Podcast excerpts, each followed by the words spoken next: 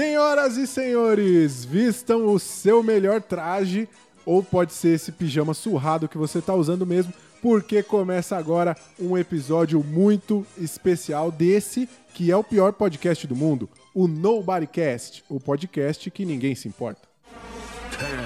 10, 9, 8, 7, 6, 5, 4, 3, 2, 1, 0.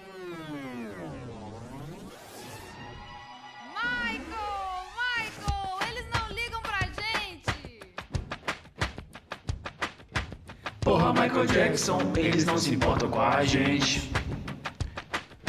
Porra, Michael Jackson, eles não se importam com a gente. Porra, Michael Jackson, eles não se importam com a gente. One more time, one more time. Porra, Michael Jackson, eles não se importam com a gente. Nobodycast. A sensação do momento. Michael, eles não ligam pra gente. Sejam todos muito bem-vindos e bem-vindas a mais um episódio do Nobodycast, que hoje consertará um erro histórico. Hoje faremos justiça aqui nesse podcast. Vocês vão entender melhor isso já já. Mas eu posso te garantir que é um episódio tão inútil ou até mais do que todos os outros que fizemos até agora. Eu só falo que é especial para que você fique por aí o máximo de tempo que aguentar. E é claro que para me ajudar nessa complicada, nessa ingrata, diria até nessa impossível missão, eu estou com eles, claro, os jurados técnicos e embasados do Nobodycast. O primeiro especialista que eu gostaria de chamar é exigente, é difícil de agradar e às vezes é meio pau no cu. O Pedro de Lara do Nobodycast, Caio César. E aí, galera? Pariu! Às vezes pau no cu não, sempre. Caio sempre estourando o áudio aqui na edição, não tem problema. A gente conserta. Como é que tá a animação aí, Caio? Essa responsabilidade que você tem hoje de eleger essas pessoas incríveis. Hoje eu consigo tretar com um de vocês. A minha única meta do dia. Eu acho que A vai gente acontecer. quer pelo menos terminar com os quatro participantes aqui linkados ainda, né? Porque o ouvinte vai embora, que eu sei. Sim, eu acho pouco provável que o time Nobodycast continue inteiro até o final desse episódio. Mas vamos ver o que, que vai acontecer. Agora com vocês, ele, que contagia com a sua simpatia, o seu alto astral e que é um tanto quanto exótico, para não dizer estranho. A nossa El que maravilha, Igor Lima. Fala galera, vamos lá, vamos retratar aqui, como o Rory falou, esse momento histórico.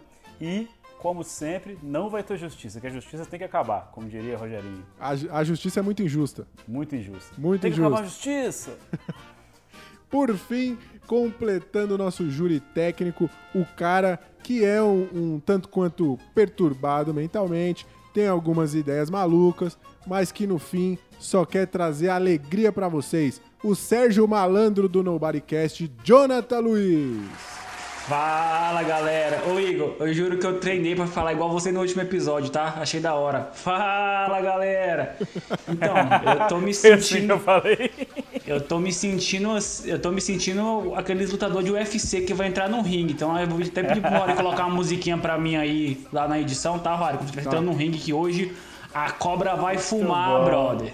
Momento de tensão, momento de tensão. E eu, claro, estou aqui organizando essa algazarra. Sou praticamente o Silvio Santos, com a diferença que eu não sou rico e nem gagá. Bom, antes de começarmos a solenidade, a gente sempre separa esse momento para ajudar você que está ocupado fazendo um bocado de coisa útil, enquanto a gente, esse bando de vagabundo aqui, tá completamente ocioso, fazendo nada da vida. Então, se liga aí nas nossas indicações de coisas que você precisa assistir. Esse é o momento. Galera, então, indicações da semana aí. Dessa vez eu tô um pouco mais romântico. Acho que a quarentena tá me deixando de coração mole. Eu vou indicar então. Eu, eu, eu acho, que eu, tô, acho que eu também tô surfando aí na- nas indicações do Igor da semana passada que me aqueceu o coração. Então eu vou indicar três que romancezinhos. bom, cara, fico feliz. Pois é, três romancezinhos legais aí pra, pra galera ver. É, o primeiro É um romance, mas é uma história sobre amor, mas não é uma história de amor. É 500 Dias com Ela. Filme de 2009 ali do diretor Mark Webb com o Joseph Gordon-Levitt e a Zoe Deschanel. Minha próxima indicação aí, então é o Scott Pilgrim, filme do diretor bom. Edgar Wright, que eu acho que valia um podcast sobre o diretor, porque os filmes dele Sim, são sim. sensacionais. O cara Cara, é manja foda. muito de edição, inclusive. E aí, Scott Pilgrim é um filme com, com a Mary, Mary Elizabeth Winstead e o Mike, Michael Cera, né? É filme muito bom, 2010, maravilhoso. Muito bom, velho. E terceira indicação aí, amorzinho, romancezinho. É Brilho Eterno de uma Mente Sem Lembrança, clássico. Pra quem não viu, acho que a bom, maioria das pessoas já viu, mas vale sempre ressaltar. Filme com Jim Carrey e a Kate Winslet. Não sei quem dirigiu, esqueci. Mas um filme excelente. Fica aí as três indicaçõezinhas de amorzinho da semana. Muito bom, caso romântico aí, em meio a essa Gostei, quarentena. Gostei. gostei, Fica a dica, são boas dicas pra você assistir. Eu quero ver quem é que vai vir reclamar que Scott Pilgrim não é romance depois, né? É Com verdade. certeza vai aparecer. Vai. Mas é sim, é uma história de amor. Quem nunca teve Uma que enfrentar ex-namorados furiosos e com superpoderes? É a história de ex-amores. Quem nunca teve que passar por isso, né? Quem nunca, quem nunca? Então, galera, as diquinhas de hoje aqui. Fiquei aí também emocionado, apaixonado com as dicas do Caio, muito boas. É, eu vou citar um filme de romancezinho aqui também. Assim, ele não é um romance convencional, não é um filme desses aguinha com açúcar, ele é bem massa, inclusive a premissa dele, que é o Um Dia. Não sei se os senhores aí já assistiram. Assistiram ligado recentemente agora. Nunca ouvi É, falar. os filmes. É, o filme se- o casal se encontra, não é um casal, né? As pessoas se conhecem e aí eles passam a se falar e se encontrar uma vez por ano, naquele mesmo dia. É muito massa, um filme bem legal, conta muito legal assim a curva dos dois personagens e tal. O, o final é surpreendente, vale muito a pena, muito legal mesmo, cara. Muito massa, indico. É, uma outra coisa que eu queria indicar aqui é um documentário que eu vi sem querer lá no streaming vermelhinho, como diz o Caio.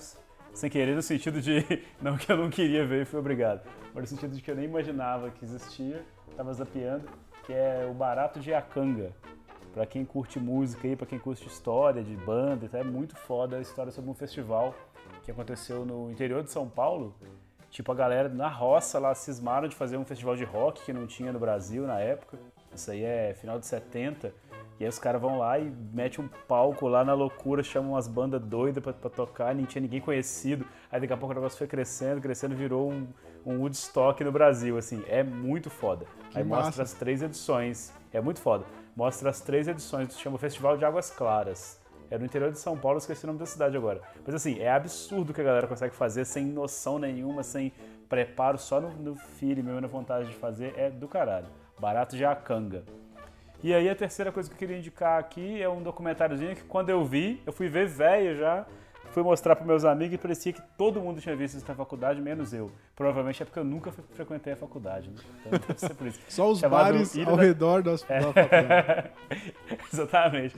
É um documentário curtinho chamado A Ilha das Flores. Ah, Nossa, esse é das antigas. Isso é Ensino doido. fundamental. Eu vi no ensino médio, todo mundo viu isso aí. É, porra, parece que todo mundo viu e tal. Eu não sei se é porque eu ficava fumando do lado de fora da escola. Mentira, não, não fumava. Enfim, aí eu não vi e é muito, muito, muito foda. Fala sobre o consumismo. Ele é um documentário de 94, se eu não me engano, mas tipo super atual, cara. Pode ver lá, é 11 minutinhos da sua vida que você vai perder no YouTube. Caso você não tenha assistido ainda, taca lá e é sucesso.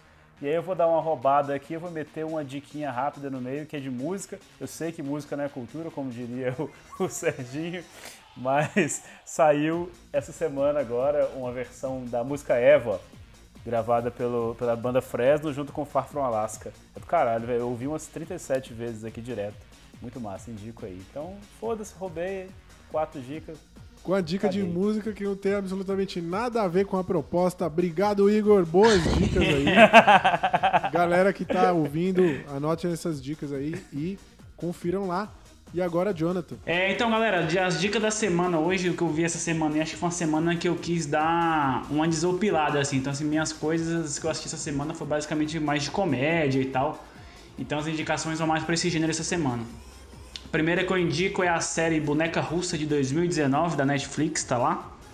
É, a série, é- eu acho que ela tem uma, uma premissa muito engraçada já de cara, né? Que é, é você segue o dia a dia de uma mina que morre todos os dias e volta pro mesmo lugar, sacou? Então, assim, é basicamente o nosso ouvinte do Nobodycast que tá lá ouvindo o Nobodycast, tá lá no final, aí chega lá 3 horas e meia, 4 horas, quase acabando, aí você morre e volta do começo e não consegue passar pra frente, sacou? Então, a série gira em torno desse problema, assim. Que Então, alusão é... maluca. Cara, essa série é muito maneira. A premissa é parecida ali com o Groundhog, Groundhog Day, né? Que é o filme do Bill Murray, o Feitiço no Tempo. Ah, o dia da marmota lá, né? Dia da Marmota, é. Bem A, parecida, a premissa é a mesma, só que é uma série e é muito boa, velho, saca? Tipo, É um feitiço do tempo que chama, na verdade, esse filme, né?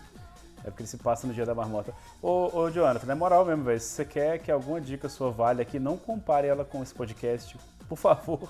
Ah, não, mas eu, eu- na real, o lance é basicamente isso, é a agonia que dá, sacou? De to- de- do, do ouvinte que entender a premissa e se colocar nessa posição de assim, velho, eu tô acabando aqui o dia e morre e começa de novo. Então é basicamente isso, é bem legal a série. Acho que tem personagens bem divertidos assim.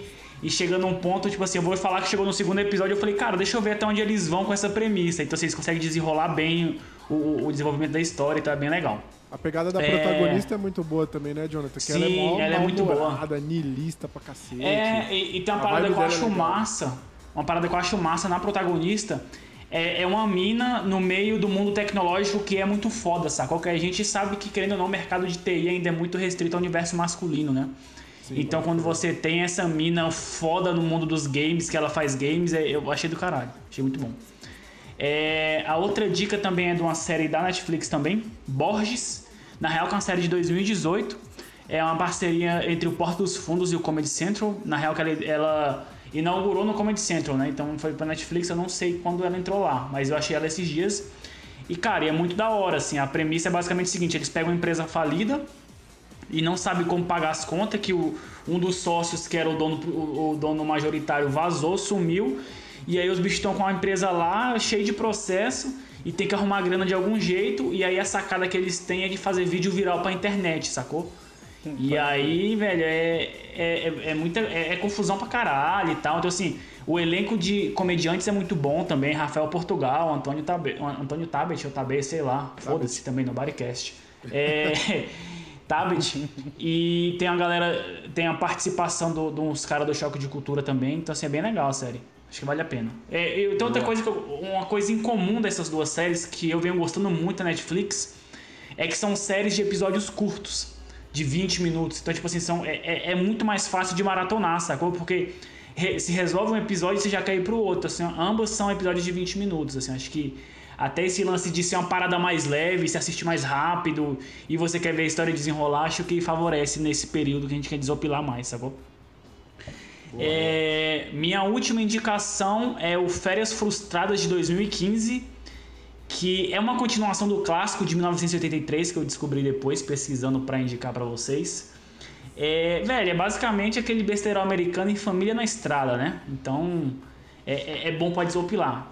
Mas que na real mesmo que eu tô trazendo aqui pra vocês é só porque tem o maravilhoso do Thor lá, né? O Chris Hemsworth. Eu não sei nem falar o nome dele, então eu Hemsworth. chamo de. Isso. Hemsworth. Maravilhoso. Então, assim, não tem, não tem só ele, como tem ele o martelo do Thor dentro das calças dele. Então, assim, fica a dica que é uma cena icônica do filme, assim. Tem ele de cueca o filme todo, quase a parte em que ele aparece. Então, assim, o filme é, o filme é ruim, mas é bom. Boa, boas dicas aí, dicas pra desopilar. E agora eu vou trazer as minhas aqui, começando por um filme de 2018 que se chama Culpa. Ele conta a história do policial Asger Holm, que costumava trabalhar nas ruas, mas ele meio que tá de castigo trabalhando ali no atendimento telefônico da polícia. Né, Ele tá lá atendendo a galera, tá puto, tá entediado, até que ele recebe uma ligação que desperta a atenção dele e a do público também. Então eu não vou dar mais detalhe para não entrar em spoiler. É, mas o que eu posso dizer é que o filme é inteiro nesse cara sentado com um headset tentando resolver um problema. É mais uma prova de que você pode ter uma parada genial, fazer uma parada genial com muito pouco. Vo- Você falando me lembra um pouco da, daquela premissa do Church, né? Do Searching. É, pois é. Ele tem uma vibe bem parecida, cara. Que é, é- ele é um filme que, assim como o Searching, ele tem um roteiro muito bom. E aos poucos, de forma bem sutil, ele vai acrescentando aí alguns detalhes, né, que dão camadas pro, pro protagonista. É, e conforme a trama vai avançando, você fica vidrado, assim, é um filmaço. É, ele foi indicado, ele foi a indicação da Dinamarca para o Oscar de melhor filme estrangeiro em 2019, mas ele não ficou entre os cinco finalistas. É, e ele é muito mais legal que o Roma, por exemplo, que foi o filme que ganhou naquele ano e é chato pra um caralho. Falo mesmo. Roma Ah, é um sei, não saco. sabe lidar bem com filmes fuder, lentos, né, velho. pelo jeito.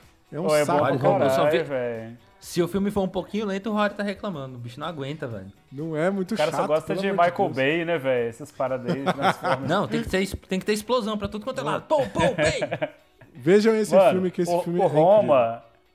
O Roma, quando pra começou, assim, tipo, naquela, naquela primeira cena já me ganhou, velho. Só daquela água puxada, sendo puxada pelo rodo, assim, ó. Falei, caralho, mano, isso é muito bonito. Já fiquei brisando ali naquela primeira cena. Chatão. Vamos pro próximo aqui. A próxima indicação que eu trago é uma série da HBO que saiu, começou a sair em 2018, foi lançada em 2018, que se chama Barry. O Barry é um matador de aluguel depressivo, ele tá cansado do que ele faz, não vê mais propósito. É, o que pode acontecer com qualquer profissão, né? Até que ele é contratado para matar um cara que é aspirante a ator. E aí ele segue o cara lá para uma aula de atuação, ele acaba se envolvendo com, com o grupo lá e ele decide mudar de profissão e virar ator. Né? É uma série muito boa, ela consegue conciliar bem o, o lance da tensão, porque a- afinal de contas a profissão antiga dele fica assombrando ele constantemente, né? com a comédia que vem do fato dele não ter habilidade tanto como ator é, e também para lidar com pessoas e tal. Então fica essa, essa dualidade que é muito boa. A série ela é produzida e estrelada pelo Bill Hader, que é um ator, um comediante muito bom, imitador, muito talentoso e tal. E ele também dirige alguns episódios. Aí é um cara que fez, ele fez It 2, o It novo. Ele tá em Superbad, ele tá em uma porrada de filme aí. É uma série bem divertida, episódios curtos, recomendo demais. Barry, quem tem HBO Go pode ver lá. Por fim, eu trago uma série que tem como produtores executivos ninguém mais, ninguém menos que os irmãos Coen. É uma série que foi produzida pela MGM em parceria com a- o canal FX e está disponível hoje no Netflix. Essa série ela expande um do um- um- o universo de um dos filmes clássicos aí dos irmãos Coen que se chama Fargo, né? A série também se chama Fargo. Eu acho que ela é uma pérola escondida lá na Netflix. Eu fico até surpreso que a galera não fala muito dela. Tudo bem que ela é até antiga, né, de 2014, mas eu acho que poucas pessoas assistiram, né? Ela é uma antologia. Cada uma das três temporadas conta uma história diferente, todas envolvendo pacatos cidadãos ali de Minnesota. E aí o roteiro é genial, né? Que é o forte dos irmãos Coen. A fotografia animal reforça o clima congelante, sombrio e tal da, da parada. E o elenco é extremamente foda. Vou falar só alguns nomes aqui pra vocês. Tem o Patrick Wilson, Billy Bob Thornton, Martin Freeman, Ew- Ewan McGregor, Kirsten Dunst, Bob Odenkirk e grande elenco. É, e estrear esse ano a quarta temporada da série com o Chris Rock, mas ela foi odiada por causa do Covid, bactéria filha da puta, micróbio do caralho que atrasa os trabalhos. Mas aí, se você quiser adiantar e já assistir as três temporadas antes que venha a quarta, fica aí a recomendação. Eu vou deixar pra assistir quando tiver acabando a pandemia, lá em 2023. Pode ser também. É uma opção. E essas foram as dicas de hoje. Só coisa boa, só coisa fina. Depois conta pra gente o que você achou e vamos embora começar a cerimônia.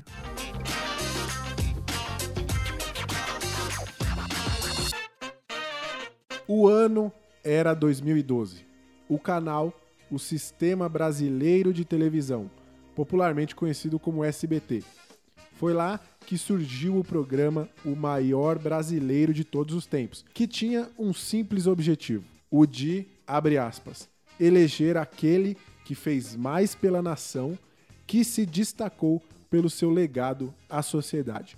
Fecha aspas. Primeiro eu queria começar perguntando pra vocês: vocês se lembram desse programa, de quando ele foi pro ar? Vocês assistiram? O que, que vocês estavam fazendo nessa época? Mano, eu lembro da chamada, eu lembro da chamada que pra mim a voz do, do Nascimento é muito marcante, sacou? Sim. Mas eu, pelo que eu lembro, é um programa que passava muito tarde da noite, né? é, era tipo assim, lá para umas 10, 10 e meia, era algo assim, não era? Era, era, acho que era. Então, tipo assim, dentro dos meus preceitos legais da época, eu era extremamente proibido de estar assistindo alguma coisa essa hora. Então eu só ficava na chamada. Então não assisti, não. Cara, eu lembro assim, de, de- não de ter acompanhado, mas lembro, claro, do- da época e de ficar muito chocado, assim, com as indicações, né, de ficar curioso pra saber e tudo.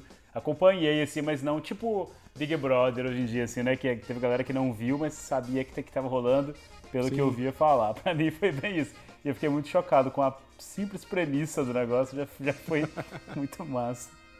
Cara, eu lembro que o negócio existia e eu lembro de ouvir uma, uma propaganda ou outra, mas eu ignorei completamente. Tipo, não, Fez não bem. me chamou a atenção, não me chamou a atenção na época. Eu tô no time do Carlos. Aí na época eu tinha 12 anos, então eu, eu lembro de ver as propagandas, ela tinha um tom bem épico, assim, né?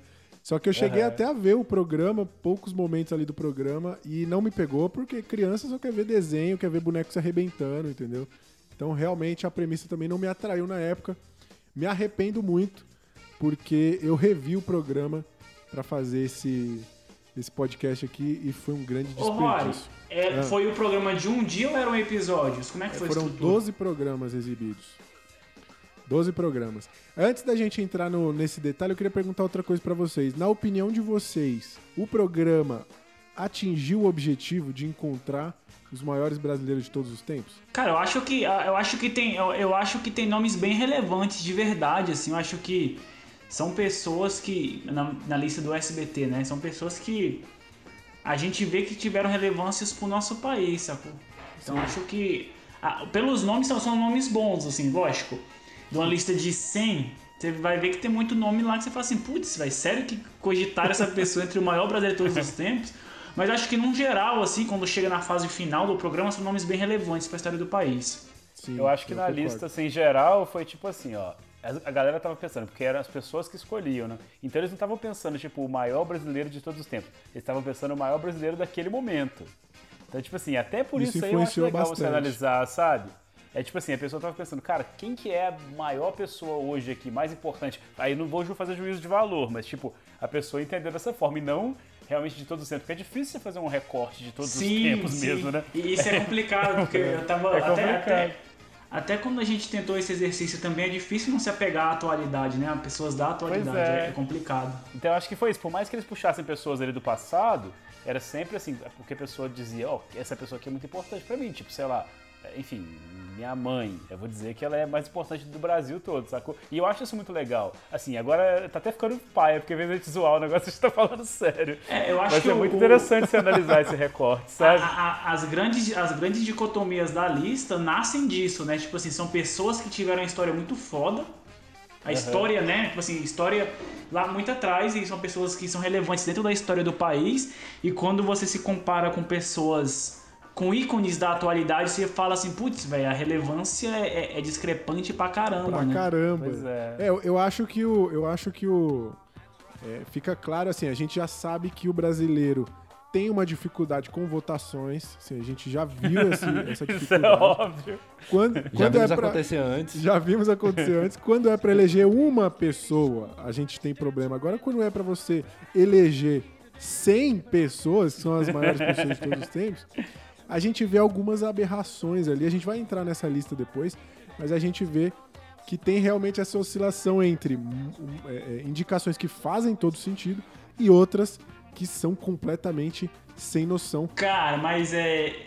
é a- analisando no- num ponto de vista televisivo e tipo assim, de grade de, de TV, eu acho que é um programa que realmente é interessante, sacou?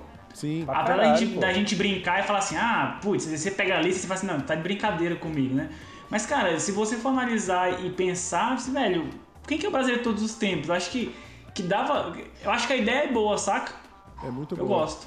Eu, eu acho genuíno, cara. Eu acho genuíno, de verdade. Eu não sou desses que fica cagando, tipo, ah, nada a ver, a galera botou fulano. Cara, eu acho que é, mostra um retrato do país naquele momento, sacou?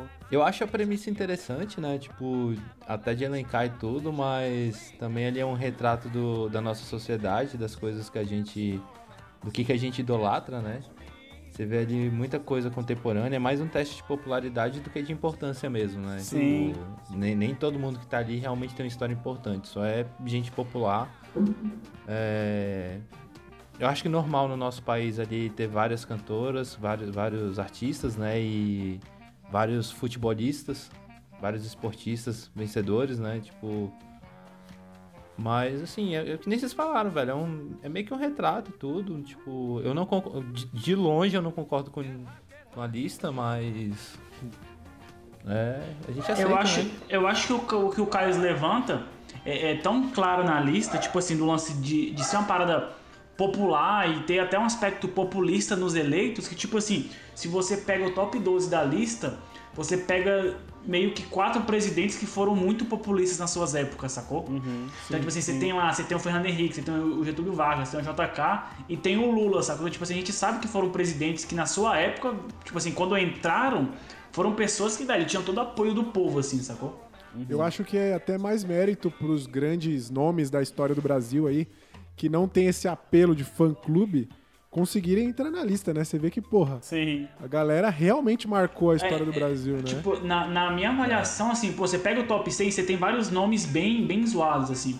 Mas quando você chega no top 12, eu não consigo discordar de nenhum dos 12, velho. Consigo, eu não consigo falar assim, ah não, isso aqui nada a ver. Porra, todas as pessoas que estão no top 12 da lista são pessoas que, que são símbolos do país, sacou? Que, é, não sei, tanto pro bem quanto pro mal, sacou? Mas são pessoas que são relevantes na história do país. O programa ele foi apresentado pelo repórter Carlos Nascimento, como o Jonathan lembrou aí, e é a versão brasileira desse formato que foi criado pela BBC, né, que é o 100 Greatest Britons, que é os 100 maiores britânicos de todos os tempos. Ele deu origem a mais três programas semelhantes, que é a maior música brasileira de todos os tempos, o maior time de futebol brasileiro de todos os tempos e a maior invenção de todos os tempos, mas nenhum deles foi realizado porque não atingiram a marca de um milhão de votos para ser Pô, produzido. esse, esse da invenção se daria um programa massa também, né? Massa, é do a, gente vai- a gente faz aqui, foda-se se não tem um milhão de votos, a gente tá nem aí. Muito bom. Vamos fazer essa homenagem aí que justo. merece, cara. Merece, Vamos merece. fazer essa homenagem. aí. maravilhoso, Ó, maravilhoso. no total foram 12 episódios exibidos que mostraram a lista dos 100 maiores brasileiros eleitos, né? Cada episódio mostrava um pouco deles. É, e esses, esses, essas personalidades foram eleitas é, pelo povo via internet e SMS. né? Esse programa ele já rolou em vários países no mundo todo. E aí tem alguns dos vencedores que ganharam pelo mundo aqui: o Nelson Mandela, o Winston Churchill, Leonardo da Vinci e aqui no Brasil ganhou Chico Xavier. Ah, e aí eu, eu assisti né, o programa aqui. É, tem no YouTube, se eu não me engano, tem todos os episódios. Eu vi alguns episódios dele. E tem algumas coisas que eu achei curiosas que eu queria comentar com vocês aqui. Primeira coisa é que o programa ele tinha plateia, né? E aí o Carlos Nascimento ia conversar, assim, típico do SBT. O Carlos Nascimento ia lá conversar com a galera e aí E perguntava. jogava aviãozinho de dinheiro, não? Só faltou isso. Aí ele perguntava, lá, perguntava pra galera, e aí, o que, que você tá achando da lista até agora? Aí a pessoa falava, porra, tá achando massa e tal. E aí sempre tinha alguém que falava assim, não, mas o meu ainda não apareceu. E aí ele falava, qual que era o seu? E aí a pessoa sempre mandava um Luan Santana, tá ligado? E o, o Carlos Nascimento dava uma brochada, ah, então tá bom. E aí continuava, assim. Era maravilhoso. Outra coisa que era muito boa era que o programa tinha atrações musicais, né? Então, conforme iam chamando lá os nomes de artistas na lista Bem dos- imparcial, né? Bem, bem imparcial, imparcial, né? o artista entrava lá e tocava, né? Então, no primeiro episódio, por exemplo, a gente teve a apresentação da Ana Paula Valadão, que era uma cantora gospel, do Amado Batista Puta que pariu, velho. Amado E- Batista, pô. e do Jair Rodrigues cantando Elis Regina. O Jair Rodrigues, cara, eu amo esse maluco. Porque ele é, Ele é doidaço, doidaço, é doidaço. Tá, é muito engraçado essa cena dele cantando a música da Elis Regina, porque ele fica na frente da, da moça que falou que queria que o Luan Santana estivesse na lista, fica cantando na frente dela, e ela não faz ideia do que ele tá cantando, porque ela obviamente não sabe quem era Elis Regina. É muito. É, é impagável essa cena. E tem uma mulher que ele vai muito bom. cumprimentar que ele dá um tapa muito forte. Muito. Que com certeza machucou a mão da mulher. Então recomendo que vocês vejam. É muito bom. Muito bom. E a final, ela foi muito engraçada porque eles tinham, eles colocavam representantes lá para defender cada um dos três finalistas, né? E dentre esses representantes tinha familiares ou alguém que, que tinha alguma relação com a pessoa e alguns famosos que eram embaixadores. E aí eu peguei a lista aqui para vocês terem uma ideia. Defendendo o Santos Dumont, tinha o Naim e a Milene Pavorô do programa do Ratinho. De- defende- defendendo o Chico Xavier tinha a Lívia Andrade e o Thomas ah, por Roth. isso que o Chico Xavier ganhou, porra. A Lívia Andrade é. defendendo o maluco, velho. E defendendo a Princesa Isabel tinha a Cristina Rocha, do Caso de Família, e o André Ah, Vasco. Vocês lembram do André Vasco, que era da MTV, brother do Mion lá? Não sei se vocês vão lembrar disso, mas o grande André não Vasco lembro não, velho. era o representante lá da Princesa Isabel. E aí, depois que anunciaram a vitória do Chico Xavier na, fi- na final, pra encerrar o programa, o Carlos Nascimento chamou um show do Fernando em Sorocaba, porque aqui é Brasil, velho. A gente quer que se foda, entendeu? Tudo é show, moleque. Eu achei isso maravilhoso. O programa é muito Cara, eu bom. fica- eu fiquei muito chocado, sabe com o quê? Como que conseguiram acabar com o showmício no Brasil, né, bicho? Puta, velho. O Assim, show era a business única é que coisa fazia que a galera fazia ganhar, brother. sentido. É, porra. Eu ficava doido pra chegar as políticas paradas pra ver os showmícios, velho, conseguindo acabar com isso. Eu nunca imaginei que isso fosse acontecer. Vocês imaginam que a gente não ia ter Bolsonaro? A gente ia eleger quem levasse a Marília Mendonça e foda-se. Ele não ia conseguir pagar o comício, que o partido dele era um dos menores e tinha pouca grana, né? Ele não ia conseguir pagar o Exatamente. comício nunca, A velho. gente só ia Olha, eleger quem velho. tivesse o melhor show. A gente ia estar muito melhor Você vê a o tá efeito hoje. borboleta aí, né? Pois é. Uma decisão, olha o que pode acarretar, mas enfim. Aí é discussão para outro podcast, né? Vamos entrar aqui na lista de fato, né? Se você vê a lista, você pode achar que ela foi feita aqui pelo Nobodycast, mas não. Essa lista aloprada foi feita pelo povo brasileiro que consegue eh, causar em tudo que ele se envolve, né? É, torna tudo um É, grande Vocês, vocês vão concordar, vocês concordam comigo que o Nobodycast, na real, representa o povo brasileiro também? Sem dúvida nenhuma. Sim, com certeza. Eu Afinal não tenho contas, dúvida Nós disso. temos o que é preciso pra ser o Vo- representar o vo- povo brasileiro. é você ser concorda com brasileiro. isso, Caio? Não, eu não vou concordar, não, velho. Tá, então eu concordo, o Rory concorda, o Igor concorda. São três contra um. Eu vou guardar essa informação pra, pra minhas Tá- defesas futuramente, Ih, tá? caralho. Não, não. Eu acho perigoso falar que a gente representa porque a gente é. Como é que eu vou falar? A gente é parte de um clubinho aqui, saca? Tipo, no. O meu sonho seria representar todo mundo mesmo, mas a gente não pode tomar local de É, fala. então a gente representa não.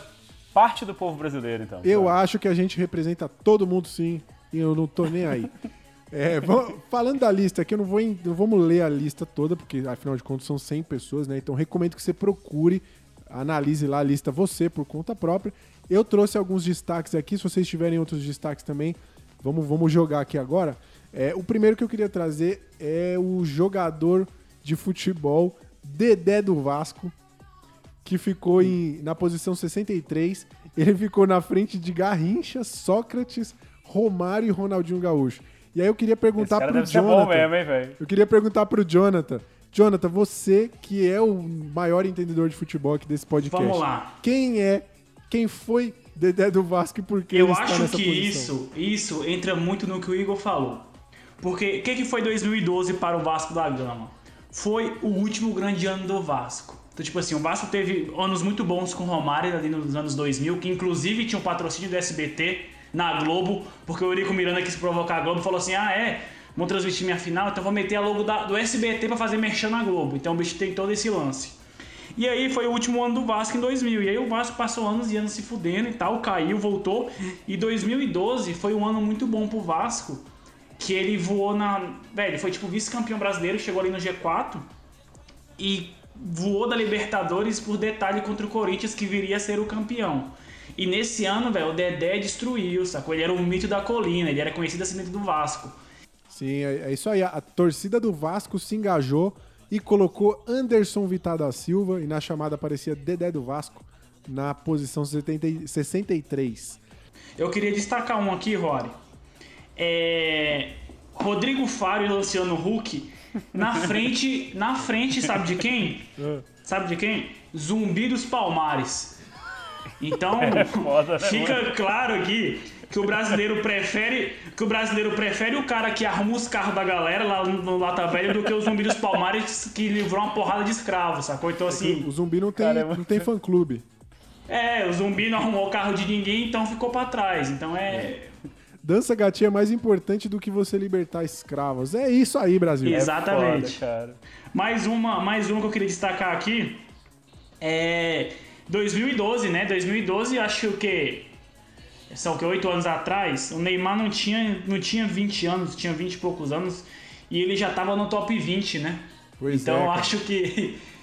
Eu acho que Menino hoje a gente se arrepende muito de botar o menino nele no top 20. O menino Ney ficou em vigésimo. E aí, só pra vocês terem uma ideia, ele é considerado pelo povo brasileiro mais importante que Barão de Mauá, Carlos Drummond de Andrade e o próprio Zumbi dos Palmares, que também ficou pra trás. Cara, eu acho que. Eu vou falar pra vocês, acho que o grande injustiçado dessa lista é Zumbi dos Palmares. É um dos grandes injustiçados, eu concordo Fez o corre todo pra libertar a galera pro Neymar com 20 anos ali, né? Não tinha nem saído do Santos, eu acho, ou tava no Barcelona pra. É, outro destaque que eu queria trazer aqui é a, atriz Lua Blanco, que entrou na lista, a atriz que na época estava interpretando um papel na novela Rebelde, versão brasileira. Ela ficou na frente, por exemplo, da Maria da Penha. Então a gente também tem aí É foda, cara. só um, é um Ô, detalhe. bicho, e assim, você comparar as duas é realmente impossível. né? Mas às vezes você pega elas tipo, na frente de, de, de, sei lá, do Jô Soares, sacou? Se for colocar no Exatamente, é, mesmo, no mesmo lugar no ali, mesmo né? espectro. É, mas é tipo assim, é, você- eu acho que vocês têm que entender que, que a lista tem um, um quê de humor, né? Eu acho que, tipo assim, o Rory, como um um humorista aí que estuda as técnicas de humor e tal, eu acho que você pegar essa lista e ter o Collor, né, como um dos maiores brasileiros de todos os tempos, eu acho que tem, um- tem, uma, tem uma pitada ali de humor, né? Eu acho que as pessoas, não, mas você. É, Tem uma é brincadeirinha, o maior né? filho da puta de todos os tempos, será? O maior brasileiro, independente se por bem ou por mal? Não sei. Não eu sei, acho não que sei. Ele é relevante de alguma forma ou de outra, a gente pode dizer isso. ele ficou na frente da Joelma, velho. Ah, isso eu achei sacanagem, velho. Eu achei Injustiça. sacanagem. Injustiça. Vou até destacar um ponto aqui, John, que você apontou bem o lance da comédia, né? Porque um dos gatilhos do humor é a inversão de expectativa, né? Então trouxe aqui uma sequência da lista que é muito curiosa, que é, observe, na posição 79, Serra, seguido de Collor, Marcos Pontes, o astronauta brasileiro que vem de travesseiro, Luiz Carlos Prestes, aí vem Cláudia Leite e Lampião. Eu acho sensacional. Eu acho muito bom também. Essa sequência é incrível, cara. Tem É, muito. outra, o- outra parada que eu queria destacar também é o Garrincha, né? Que foi um dos caras assim. Acho que ele ganhou, ele ganhou uma Copa sozinho na ausência do Pelé. Copa Com de 70, certeza. se eu não tô Eu enganado, acho que ele foi o- injustiçado também nessa O lista. aí. Garrincha. Só que você percebe que o Michel Teló tá na Billboard foi mais importante do que o tri da Copa, né? Porque o Michel Teló tá na posição 72 enquanto o Garrincha é 73 Então acho que fica aí esse questionamento. O que, que vale mais, né? Um, um hit bombar lá na, na Billboard ou, ou uma Copa? Eu acho que mundialmente a música Ai Se Eu Te Pego repercutiu muito mais no mundo inteiro do que esse certeza. título mundial aí. Tem outro tem nome jeito. ainda que tá na frente de Garrincha, um herói nacional, apesar dos apesares, que é Reinaldo Janequini, né? Grande Reinaldo 65 modelo e ator. Modelo Cara, e eu ator. não sei. Será que foi na época, assim, agora, agora falando na moral, será que foi naquela época que ele teve câncer? Foi, né, foi. e tal, Foi bem próximo foi da isso? época que ele superou o É, câncer. porque ele, tá- ele foi levantado aí como, tipo, sei lá, um exemplo, né, de repente. De, Sim, de- sim. Isso foi muito mencionado, força, né, inclusive. superação e tal. Foi mencionado durante o Ah, programa. foi falado, né? Foi, foi. É, pode ser. Eu gosto muito de uma parte aqui que tem é, Luan Santana, depois vem Machado de Assis, depois vem Xuxa. Eu gosto muito desse, desse combo. Falando disso, Igor, ó, a gente tem a sequência aqui em 44, 44 posição, Elis Regina. Aí depois vem Ivete Sangalo e depois Luan Santana, Brasil. Dava um, dava um bloco, não dava um bloquinho de carnaval aí e exótico. Dava, dava um bloco. Fala aí, Caio. Cara, vocês estão levantando um monte de nomes aqui. Eu acho que eu buguei quando eu vi Ike Batista na posição 21, velho. Isso tá muito errado, cara. Isso tá muito errado. Ô, tem Roberto Justus, velho. Tem Roberto Cara, Justus. tá na é posição porque que? eu acho. 96. é- Essa época aí foi uma época que o Ike bateu lá um dos mais ricos do mundo, não foi essa época aí? Foda-se, velho. O bicho não representa ninguém, velho. Deve ter sido. Foda-se, ele, ele não é importante porque ele é rico. A gente tem que parar com essa merda desse país de, de ficar dando moral pra gente porque tem dinheiro. É, Pois é, O Isso importante é é, meu cu. Eu Isso tô é puto com verdade. essa Roberto- lista aqui, velho. Só- só- essa porra dessa lista só tem gente branca, velho. É isso que eu quero ver. Eu quero ver o Caio puto. Ó, pra você ficar mais puto aqui, Caio, nós temos Amado Batista, ficando na frente de Tom Jobim e Cazuza, por exemplo. Ah, mas por favor, né, velho? Você quer Mas questionar aí, isso? mas aí eu acho que merece. Pô, aí eu acho merece. baixista, brother. É o povo que escolheu. Eu, aí eu vou te merece, falar né, aqui uma parada, agora eu vou te perguntar. Quem você acha que acalentou mais corações despedaçados, Amado Batista ou, ou Tom Jobim? É, aí Pô, você tem Tom razão. Jobim só serviu pra fazer aquelas musiquinhas de abertura de novela do Porra, velho. Você, você, você fazer música lá pra galera burguesa é fácil, pô. Quero ver o cara ser o Amado Batista e bombar nos botecos aí, velho. Eu tô com o Jonathan nessa daí porque Amado Batista é música popular e, John, e Tom Jobim é música elitista. É, exatamente. Então acho Isso, que é é. justo. E a gente vai ignorar também todo o contexto histórico de Tom Jobim, porque foda-se, a gente não tá aqui pra analisar isso, né? É muito louco, bicho, que é 2012. Se você fizesse essa, essa lista hoje, depois de todos esses discursos que a gente tem de representatividade, né? De, eu acredito de verdade, cara, eu sou uma pessoa otimista, eu acho que a gente teria é, nomes diferentes aí, por conta do discurso que a gente está tendo, né? Assim, enfim, é, é, é fé mesmo, é fé e crença. Mas nessa época, cara, não havia espaço, sacou? Pra discussão. Então, assim, eu acho que é realmente um retrato do, do, da- do momento, daquela É, época. sabe? eu acho que, querendo ou não, muitos dos nomes que a gente vê vai muito do lance da. Da, da- da- faixa social, sacou? Acho que, tipo assim, quando você coloca uma eleição que é via SMS, ligação, velho, na boa, dificilmente alguém da classe alta vai passar algum tempo mandando SMS pra alguém ganhar a votação no SBT, Então, sacou? mas é isso que eu tô dizendo, cara. Nesse momento, você não tinha uma força de representatividade desse povo, sacou? Então você votava em Ike Batista, votava em gente rica e gente branca e o caralho. Porque era o que você tinha colocado na TV e o tempo todo na sua cabeça como aquilo que era importante, sacou? Se fosse hoje, eu acredito, tô dizendo, assim, tô dizendo pela fé mesmo, que talvez seria um pouco diferente. Que as pessoas têm os seus heróis, sacou? O cara eu que é mais. acho Enfim. que não. Ia tender a acontecer de ficar em primeiro lugar como o maior brasileiro de todos os tempos a Manu Gavassi ou a Bruna Marquezine. porque o É, fã-clube ia... também, né, velho? E com certeza isso É É, acontecer. mutirão, é, a mano, política do é mutirão, mano. Era capaz de conseguir colocar como o maior brasileiro de todos os tempos um integrante do BTS, né, velho? Sei lá. tipo, Provavelmente. nem- lá, da, Provavelmente. lá da Coreia ele ia conseguir ganhar de tanto voto que ele ia ter. Muito provavelmente.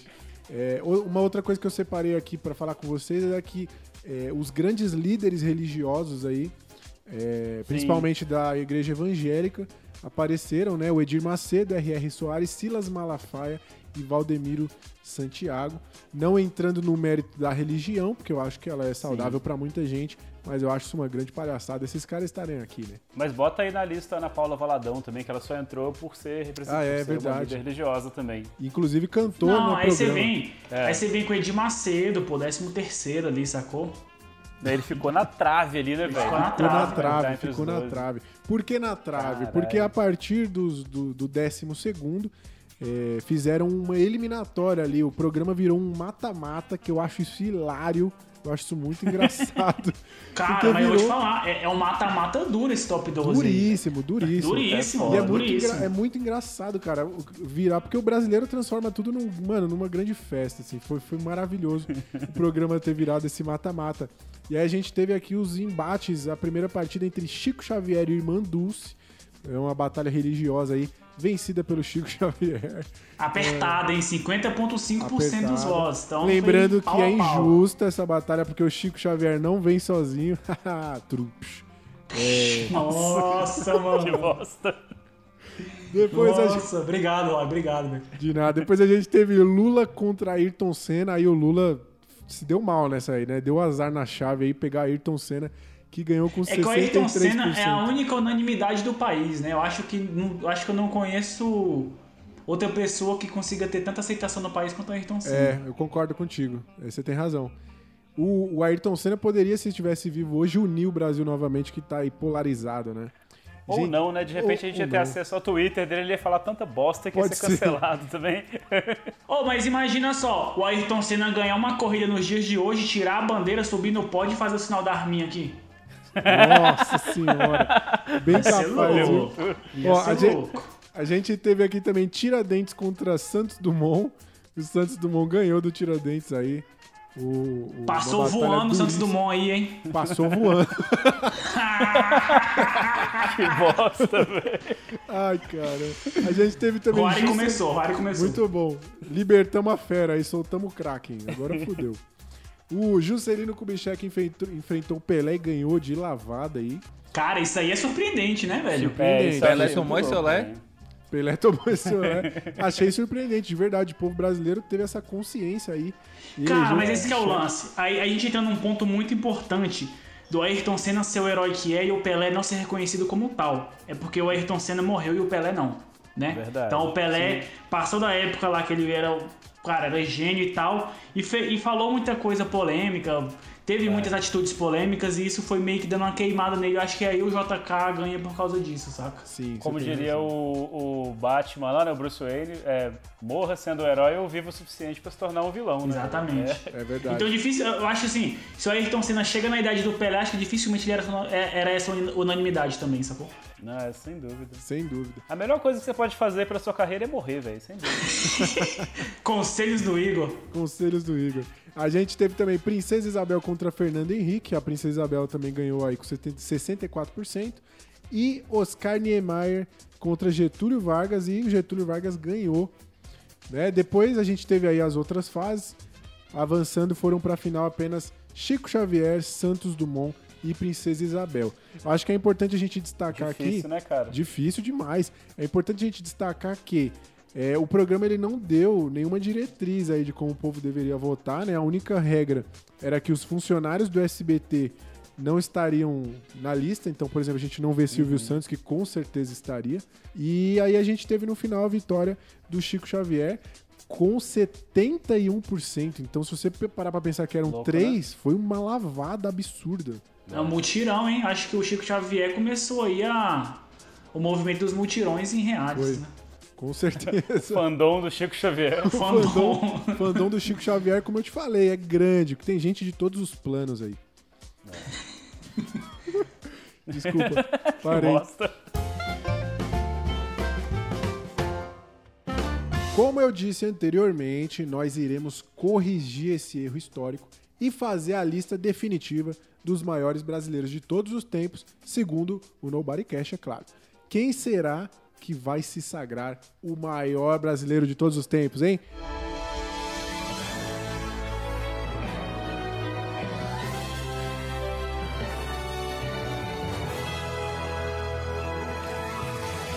Para explicar como se deu o árduo processo de seleção e como será conduzida essa cerimônia, eu chamo ele, Jonathan Luiz, para explicar todos os detalhes. Vamos lá, galera. Como que a gente elaborou essa lista? Na real, que o podcast nasceu por esse episódio. Então, assim, quando a gente se juntou todo mundo pra trocar ideia, assim, velho, vamos eleger os maiores brasileiros de todos os tempos em um podcast. Então, a lista veio antes do programa. Foi uma tarefa árdua reconhecer e lembrar de nossos heróis nacionais. Como é que foi feita a dinâmica para a escolha? Cada um dos integrantes do Nobodycast indicou 10 nomes. Teve vó, dançarino, desenho animado, boneco, cantora, atleta e até animal. Decidindo essa primeira parte, tivemos um total de 40 nomes, 10 de cada, né? E aí a gente fez uma avaliação criteriosa, dando nota a cada um deles, gerando um ranking de 1 a 40, né? Com os, os 10 de cada um. Então a gente teve lá a classificação e a partir disso a gente chegou no top 16, né? Então a gente separou o top 16 e aí o chaveamento vocês vão acompanhar no decorrer do episódio. Mas antes a gente vai fazer uma menção honrosa aos outros participantes. Muito bem, então vamos às menções honrosas aqui. Começando na posição 40, temos ele, Bussunda. Grande bom, cara. humorista brasileiro Grande.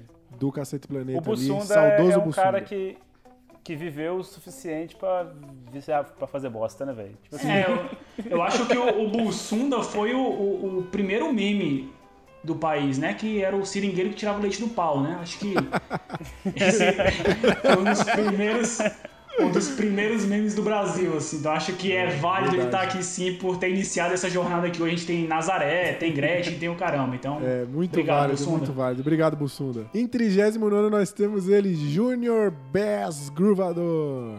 Esse daí merecia estar mais na frente na lista. Pelo amor de Deus, Juninho Bass Gruvador, velho. Merecia. É o nome desse país hoje. Pra mim, Juninho Bass Gruvador pra presidente em 2020. em Representa a 2022, por alegria do povo brasileiro, a simplicidade e a alegria contagiante do povo brasileiro. E a malemolência, né, cara? Muito É a prova bom, do muito brasileiro bom. chegando longe pelo sorriso. É isso que, é isso que eu quero ver, alegria. É isso bom, aí. bom. Em 38 temos ela, vovó Juju, que é puro amor e que só quer lembrar o seu netinho que ele coma o abacate. Eu acho, que a vo- eu, acho que eu acho que a vovó Juju nasce como um símbolo do Brasil em vez dos três cavaleiros lá que a gente tinha lá nas décadas de 90, né? Então era o da Arara, como é que era o nome dele, velho? Que tinha uns três e tinha um Arara que era meio que o símbolo do Brasil, que eu esqueci agora o nome. Mas enfim, Tá ligado? Não sei não, bicho. vovó O Zé Juju, Carioca? símbolo do Brasil. O Zé É Carioca da Disney? acho- Zé Carioca da Disney era o símbolo do Brasil, é isso mesmo? Era, pô, era mesmo. Zé Carioca é um papagaio, só pra avisar, né? É, Nada. pô. E quem que eram os outros, e quem que eram os outros dois? Eram três cavaleiros, um era uma arara, que era um papagaio. Nossa, agora eu me confundi todo, velho. Seguindo. Em 37 Ivete Sangalo. Ela Ícone tava, pop, inclusive, né, na galera? lista, né? Ela Deusa. tava na lista lá. Do, do, Sim, lista sim, do- é uma- é, tivemos aí uma repetição. aqui. Uma das poucas aí que conseguiu realmente estar... é, foi validada por nós. Foi validado aqui pelo Nobodycast. Em 36 nós temos o VAR. Ele que mudou o futebol, né, Jonathan? Cara, eu acho Esse que me ele tá- surpreendeu. Eu acho que ele tinha que estar mais na frente, cara. Ninguém fez a revolução no futebol igual ele nos últimos anos, no último século. O E o VAR- Mas no esse- top 10. Eu, eu tenho um ponto positivo do VAR aqui, é que ele nos deu a alegria de poder comemorar um gol duas vezes. Então ele dobrou a Exatamente. alegria do, do povo brasileiro. Exatamente. Porra, esse eu não sabia que era brasileiro, pô. Se eu soubesse. Na verdade ele não é, mas foda-se. Essa lista não tem nenhum sentido. Em 35 nós temos ele, Felipe Neto. Felipe Neto Merecido. merecia. O Merecia. Fili- Eu assisti um vídeo, inclusive hoje, do Felipe Neto, é, lá de 2012, falando sobre o, o melhores brasileiros de todos os tempos. E ele fala coisas absurdas, assim, era bizarro. Então ele tá aqui em reconhecimento ao quanto ele evoluiu e ao trabalho Sim. bonito que ele tá fazendo agora, de usando todo o seu alcance aí pelo bem. E é engraçado, cara, que você vai ver o, o vídeo você realmente percebe como que a pessoa. É, é, enfim, teve uma curva mesmo de, de- de aprendizado, né? E isso é muito bacana e eu sempre vejo isso, do pouco que eu vejo dele, que ele sempre assume isso, é muito legal. Não é um cara que agora resolveu pagar de, de cagador de regra, né? Ele diz: olha, eu falei merda mesmo e tal, agora eu penso Sim. assim, eu acho isso muito foda, cara. É uma coisa pra mim, assim, que eu sempre tento, tento trazer, sabe? Eu sou um imbecil, mas amanhã eu quero ser menos imbecil um pouquinho, não ter vergonha nenhuma de assumir É, isso. é verdade, isso é, É, muito e legal. querendo ou não, o cara tá desempenhando um papel massa aí na luta contra esse governo fascista. Eu acho que Sim, sim, pô. É, você tem razão. merece. 34 O bi- então. O bicho tá se retratando historicamente. Eu acho que ele já se retratou. Acho que vale destacar aqui aquele episódio lá na Bienal do Livro em que ele distribuiu Sim. todos os livros. Foi do caralho. Nossa, isso velho, foi do massa. caralho, isso foi do caralho. Em 34 nós temos a avó do Caio, que eu acho que Tá errado. ela fecha Tá errado, aqui. tá errado. Por que tá errado? Tá, tá muito errado essa lista. Óbvio que ela tinha que ser a primeira, velho. Minha avó Ah, é sim. a pessoa mais importante desse país. é Se verdade. vocês não é conhecem minha avó, vocês estão perdendo conhecer a melhor pessoa que já passou nesse planeta. Eu acho melhor brasileira que de todos os tempos. eu acho que ela Eu fecha, pretendo. ela fecha a tríade das vós aí. Ela, vovó Juju e Palmeirinha. Acho que são aí as grandes vozes do Brasil. Palmeirinha faltou na Faltou. lista, inclusive, hein, cara. Em 33 nós temos Luiz Helena Trajano, grande empresária brasileira, palestrante, influenciadora e tudo mais, mas teve um ponto aí que levou ela a estar nessa posição, né, Igor? É, pois é, cara, foi o episódio que ela conseguiu ser a única pessoa brasileira a carregar e derrubar a tocha olímpica. Eu acho que isso aí foi um É um feito. grande feito, grande feito. Trouxe ela assim pros holofotes, né? Fazia lá o trabalho dela? Fazia, bacana, Magazine Luiza, pá. Mas isso aí foi que trouxe ela pro Ô holofote. Igor, aí eu te pergunto, foi ela que deixou cair ou foi o super-homem que assoprou e derrubou? Pode ser também. Pode ser. o super-homem de Alcatrão foi soprar, soprou um pouquinho mais forte e derrubou a pobre coitada da dona Luísa Helena. Quantas vezes a tocha olímpica caiu na história, hein? Pois é. Cara, nós temos sei. o é orgulho. brasileiro. Nós temos o orgulho É. de levar isso na nossa história. Parabéns, Brasil. Temos que fazer esse Parabéns, levantamento aí. Luísa, da Magazine Luiza. E nós temos aí em 32 os irmãos Piologo, que são grandes responsáveis para a internet estar como está hoje, na minha opinião. Cara, eu acho que se hoje a gente tem irmão do Jorel, Oswaldo e toda essa galera que faz animação hoje em dia, devem muito a esses caras, sacou? Sem dúvida. Se abstendo de qualquer questão, qualquer questão social e política, acho que no quesito artístico mesmo, a influência deles é, é, é sem precedente pra animação no Brasil, sacou? Criadores Essa- a, animação, de- a animação que eu digo assim, animação seriada, tá? Quando a gente tem É. esses, essas, Criadores, eles que hoje. são criadores aí de grandes animações, tem grandes títulos como Quem é que não lembra aí do Havaiana de pau? Havaiana de Pau, tem o Travesseiro Ô, de Beleza Preda, campeão, direiteiro. Direiteiro, É, José. Morro- José. Morroida no Drude, eu gosto Sim, muito. José. Olha o que essa mulher falou, José. Então, tipo assim, os O caras... Atahel, o Atahel era maravilhoso.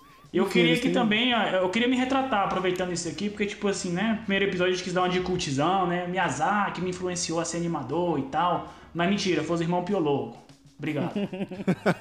Tá retratado. Vamos pro próximo, em 31 temos ele, Michel Teló, que também está aqui repetido, também aparece na outra lista. O, o Igor tem um argumento bom pra ter colocado o Michel Teló aqui. Qual foi, Igor? Cara, eu acho que o Michel Teló foi o único artista brasileiro que foi capaz de unir todas as tribos, né? Assim como fez aí o Norvana. Meu Deus do céu. Fica aí essa referência. Quem pegou, pegou. Não vamos explicar, não. Foda-se. Só, só pra dar um parâmetro pra galera que tá ouvindo, é basicamente assim, se aquela lista do SBT fosse um Oscar, isso aqui seria tipo um framboesa de ouro. Sim, sim. Eu acredito Tipo E que aí, sim. e, aí, e aí, nesse caso, o Michel Teló é tipo aquele ano que a Sandra Bullock ganhou os dois prêmios e foi receber os dois. Ah, ba- basicamente, sim. É boa, boa, bem Tipo observado. isso. Zoeiras à parte aí, eu acho realmente um feito, assim, tipo, ai se eu te pego. O bicho botou o Cristiano Ronaldo pra dançar essa música, velho. Cara, rodou, mano, o mundo inteiro. Então, assim, gostando ou não, zoando ou não, eu fiz a brincadeira aí do, do Norvana, de- porque é palhaçada nossa, é isso mesmo, mas realmente é um grande feito. Até hoje você pode ir na puta que te pariu, que eu não sei onde é que fica isso, mas a galera vai conhecer o Brasil e vai falar, ai se eu te pego e tal, então isso é muito importante. Muito bom. Em trigésimo lugar nós temos ele, Márcio Canuto, o repórter do povo. Ele que é mordido quando vai entrevistar o povo, ele cai no meio do povo. Eu acho ele, Cachorro o quê? é, eu acho ele a representação do brasileiro. Márcio É, Canuto. eu acho o nome forte, o nome poderoso. Muito bom. poderoso. Em 29 nós temos advogado Paloma, que é a, a Mariah Carey da jurisdição, a cloroquina do bandindinho. Ele que anda com a lei debaixo do braço e faz um trabalho lindo aí pelo Brasil, né, Igor? Ele não mexe com gente pequena, não, anda com gente só de carro quatro portas. É, ele que lá no escritório dele, lá na Berrine, lá no alto da Berrine. Eu gosto do, do- do momento que passa uma moto voadora. tá passando umas motos. Moto voadora? Parabéns, então, advogado Paloma em 29 Em 28 nós temos ela, Fernanda Montenegro. Embaixadora da cultura desse país. Eu acho que. Pô, qual, qual, qual de vocês, filho da puta, tá pagando de cult aí, colocando gente séria na lista? Pois é, É, eu, eu- eu- tenho essa crítica aí também, tenho essa crítica. Acho que ela Eu não vou dizer pertence a essa que eu. Eu vou dizer aqui que eu dei zero pra ela na votação, porque ela não merecia estar nessa lista. Ela é boa. Mas é, enfim, vamos lá. Mas eu acho que. Ô, cara, pelo- você botou a avó, velho, que você tá falando. Assim como, assim como na votação do SBT, aqui também não tinha critério definido, então vale, vale Fernanda Foda-se. Montenegro, vale Fernanda Montenegro. E é isso aí. Parabéns, Só queria Fernanda trazer cultura Montenegro. pro meu povo. Fernanda Montenegro, com certeza, o maior título que ela já teve na vida dela foi estar aqui nessa lista do Nobodycast. Pode se orgulhar, Fernanda Montenegro. Em 27 nós temos ele, Carlos Eduardo Dias de França Takiguchi. Takiguchi. Talvez você não saiba quem é, mas o Igor vai contar pra vocês por que ele tá em 27 lugar. Cara, é um brasileiro que realizou um feito histórico. Ele conseguiu encher a cara e destruir uma ponte que resistiu ao ataque da bomba de Hiroshima. Então, tipo assim, o cara, o Merece, cara realmente foi merece. Brasil aquilo que o brasileiro mais sabe fazer. Lá no Japão. Representando, representando todo brasileiro fazendo merda mundo afora aí. Temos ele, então. Parabéns, Carlos Eduardo. Em 26 nós temos Corona, que eu acho que tá merecidíssima aqui essa escolha, né? O que, que vocês acham? Cara, eu acho aí que, assim, ó, além de se espalhar aí pelo mundo todo, né, como um grande sucesso mundial, que foi a música The Rhythm of the Night, que eu tenho certeza que vocês vão estar cantando aí na cabecinha de vocês nesse momento, é, ela conseguiu fazer um grande feito, que foi tocar aqui no Brasil, parecendo que era uma cantora gringa, mesmo fazendo uma entrevista em português no Faustão, e teve gente que até hoje não sabia que ela era brasileira. Isso é um absurdo, velho. É por maravilhoso, velho. Maravilhoso. Eu não sabia. Eu descobri hoje. Teve gente que tava puta aí achando que a gente tava falando do coronavírus. Se fudeu, se fudeu. Achou errado. Não, otário. jamais. Essa, Achou essa errado. artista, inclusive, que criou esse grande hit, que é, é, deu origem a outro grande hit, que é o Jesus Humilha o Satanás, É, que é- que é muito é bom. muito boa a versão brasileira aí, né? Muito bom. Que entra no mesmo hall lá do André Marques, né? Então depois que você ouve a versão. Depois que você não ouve, você mais. amaldiçoou a música. Você nunca mais vai conseguir Muito ouvir bom. ela da mesma Eu acho que vale, vale também aquele meme da senhorinha cantando no posto de gasolina. o Maravilhoso, vou o colocar. áudio aqui. Maravilhoso, maravilhoso.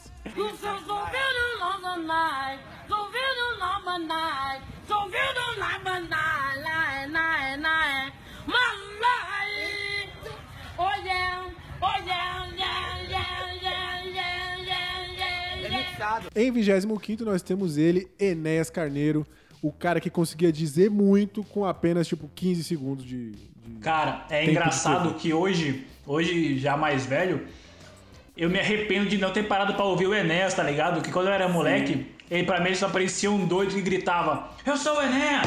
E o bicho batia na mesa. Então, assim, Pois é. eu, só- eu sempre tive a impressão que ele era muito louco, mas na real o Enéas, ele era aquele cara do filme de terror que fica com a plaquinha segurando assim. é, o fim está próximo, tá ligado? Vai dar merda. Hoje eu tenho a sensação que ele tava visando alguma coisa, sacou? Sim. Sim. Ele tentou, ele tentou, cara. É, e ele era o cara que praticava aí a objetividade, ele sempre era muito assertivo. Acho que a rede social favorita dele seria o Twitter, muito provavelmente.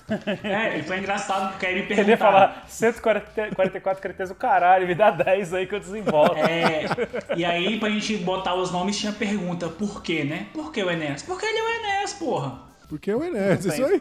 Tem que explicar não, ele é Essa foda. é a defesa.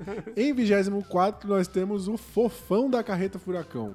Não é o fofão fofão, é o fofão da carreta furacão, que tem habilidades ali de parkour, de dança. Um cara incrível. É o melhor wallride do Brasil. Melhor wallride do. Brasil. Sem dúvida. Cara, eu vi, eu vi numa uma reportagem dizendo que o que o, o personagem que inventou, o cara que inventou o fofão, que eu esqueci o nome dele agora, ele processou a carreta furacão pra eles não poderem usar, né, o, o fofão. Inadmissível. Inadmissível. Aí, tipo assim, imagina, cara, é, é, é quem leva é- esse legado pra frente é o fofão do Carreta Furacão, velho. Quem é esse Não, cara? um personagem que seria completamente esquecível se não fosse isso. Exatamente, faltou aí visão de mercado.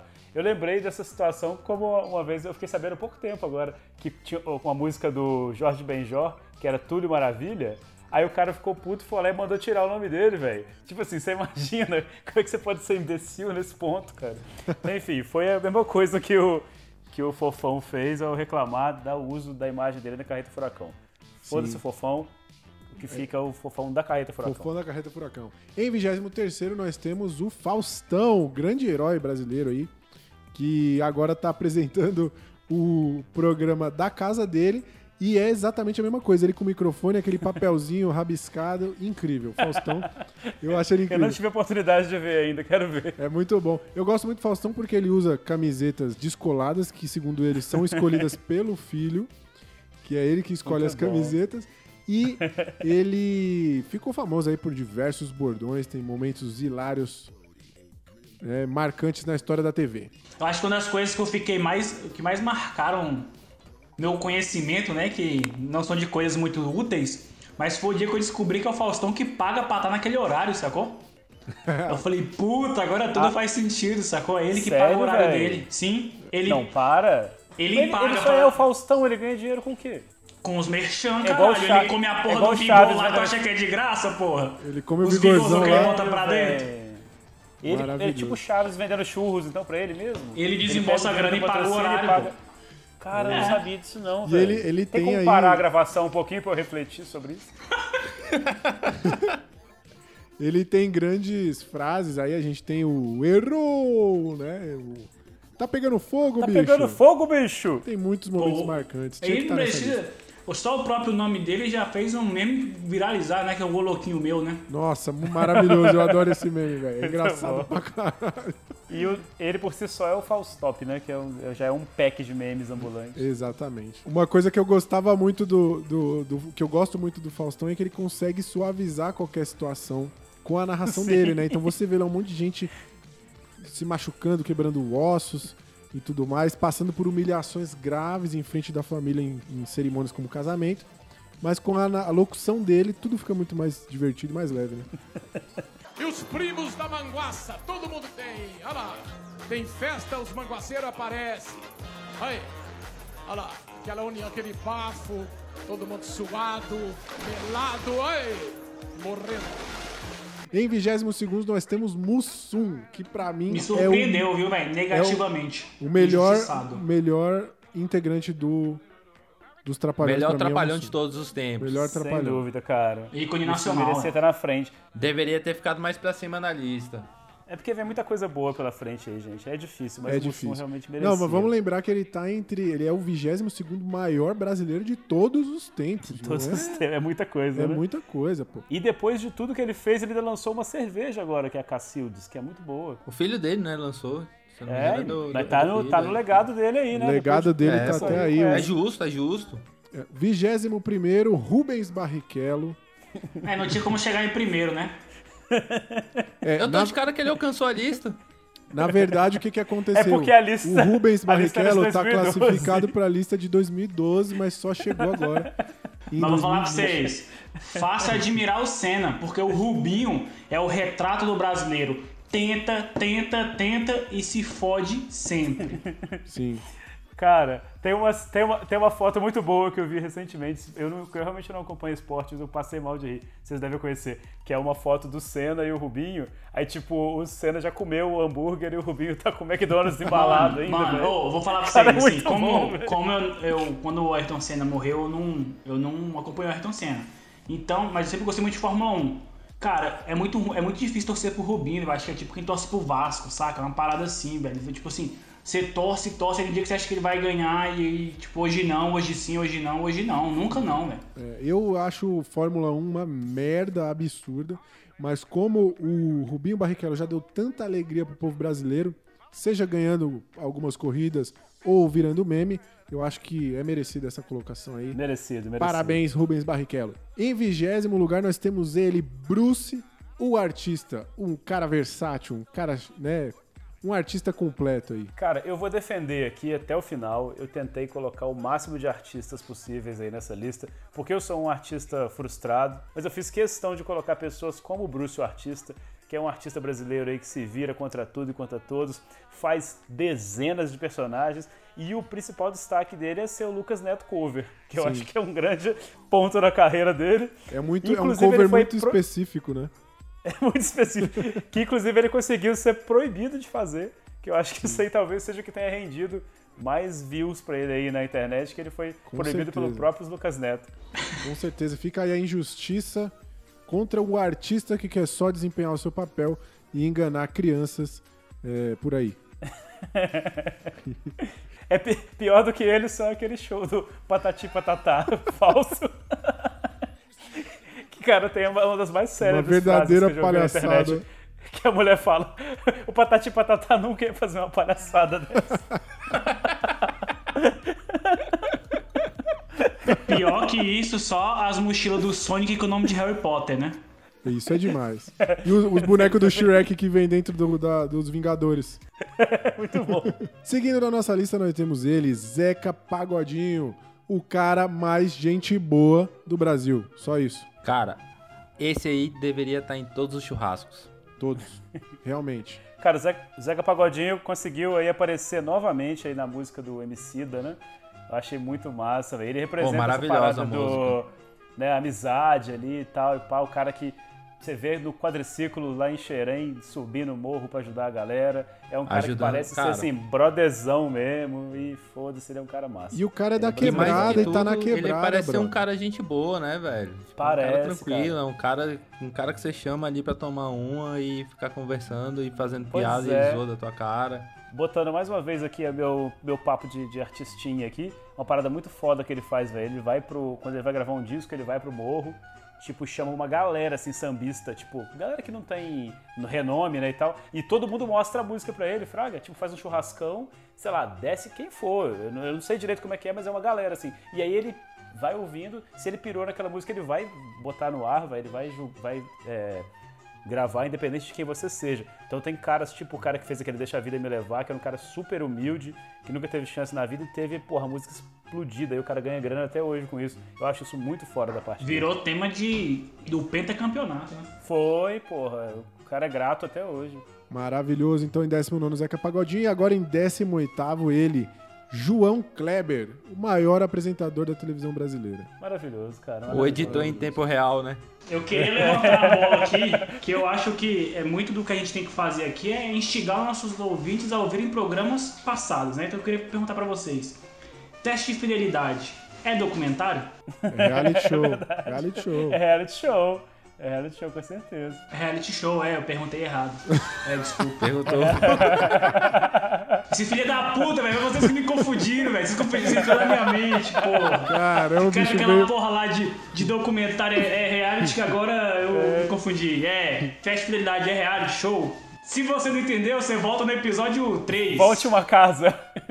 Cara, essa discussão vai durar quantos episódios, né? Vai Será? durar pra sempre. Eu acho que vale destacar aqui que o João Kleber, ele é colocado pra apresentar tudo que é coisa e ele entra sempre com aquele espírito alegre, levando a sério mesmo ele apresentando aquelas bizarrices, né? Então acho que é uma lição de vida pra você se entregar completamente. Eu queria, eu faz. queria também Ah, cara, é é, muito bom. ressaltar outro, outro elemento importante dos programas do João Kleber, que são as tarjas, né?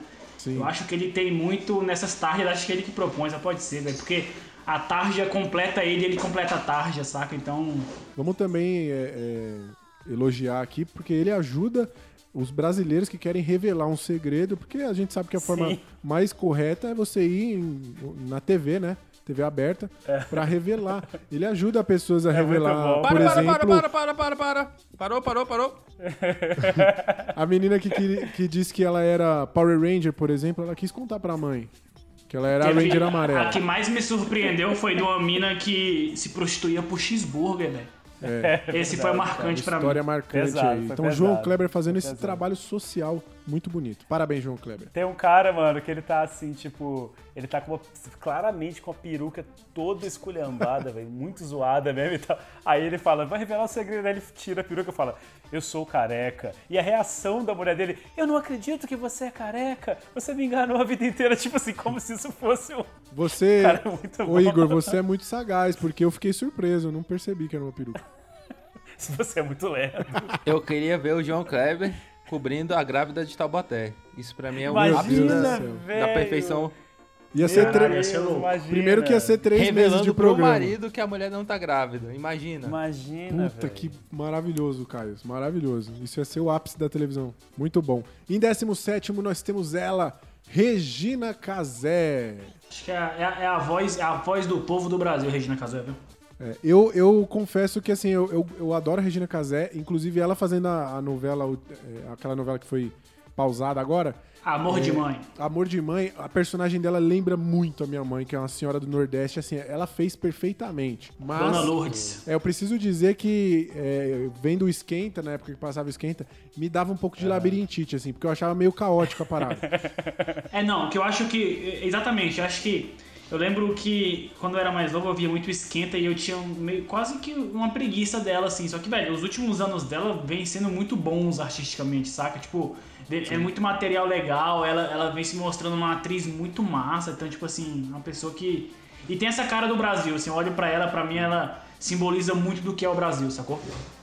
Cara, a mulher tem uma carreira consagrada aí de mais de 40, 50 anos de carreira, velho. Sim, ela, Ela é ela não, sensacional, tipo- E ela que fez muito sucesso não sendo assim um padrão de beleza, inclusive fazem muita piada por conta da aparência dela e mesmo assim, com talento e muita luta, ela ela parece ser uma pessoa também muito humilde, acessível e tal, não sei se é o caso, mas parece.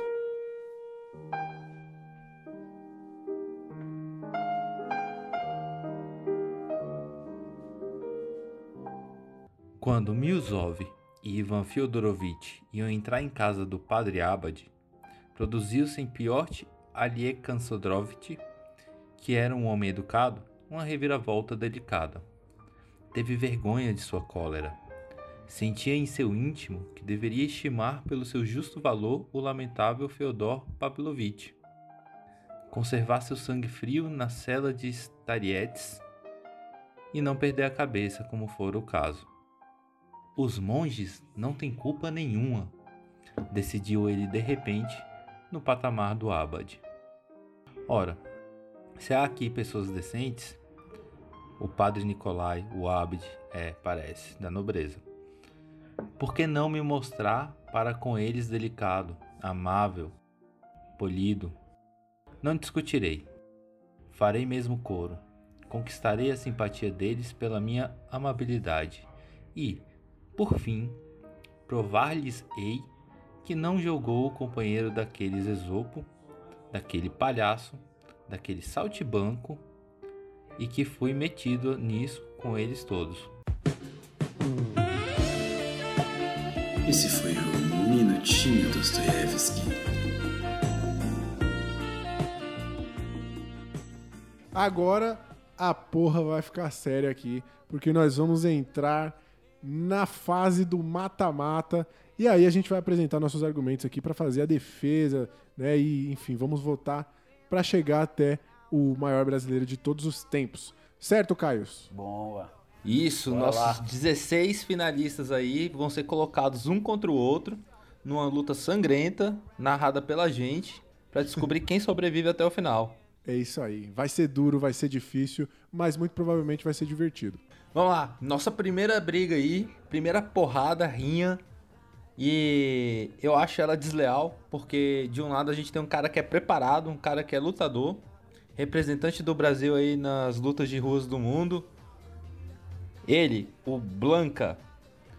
E do outro lado, pesando quase metade do peso do, do oponente.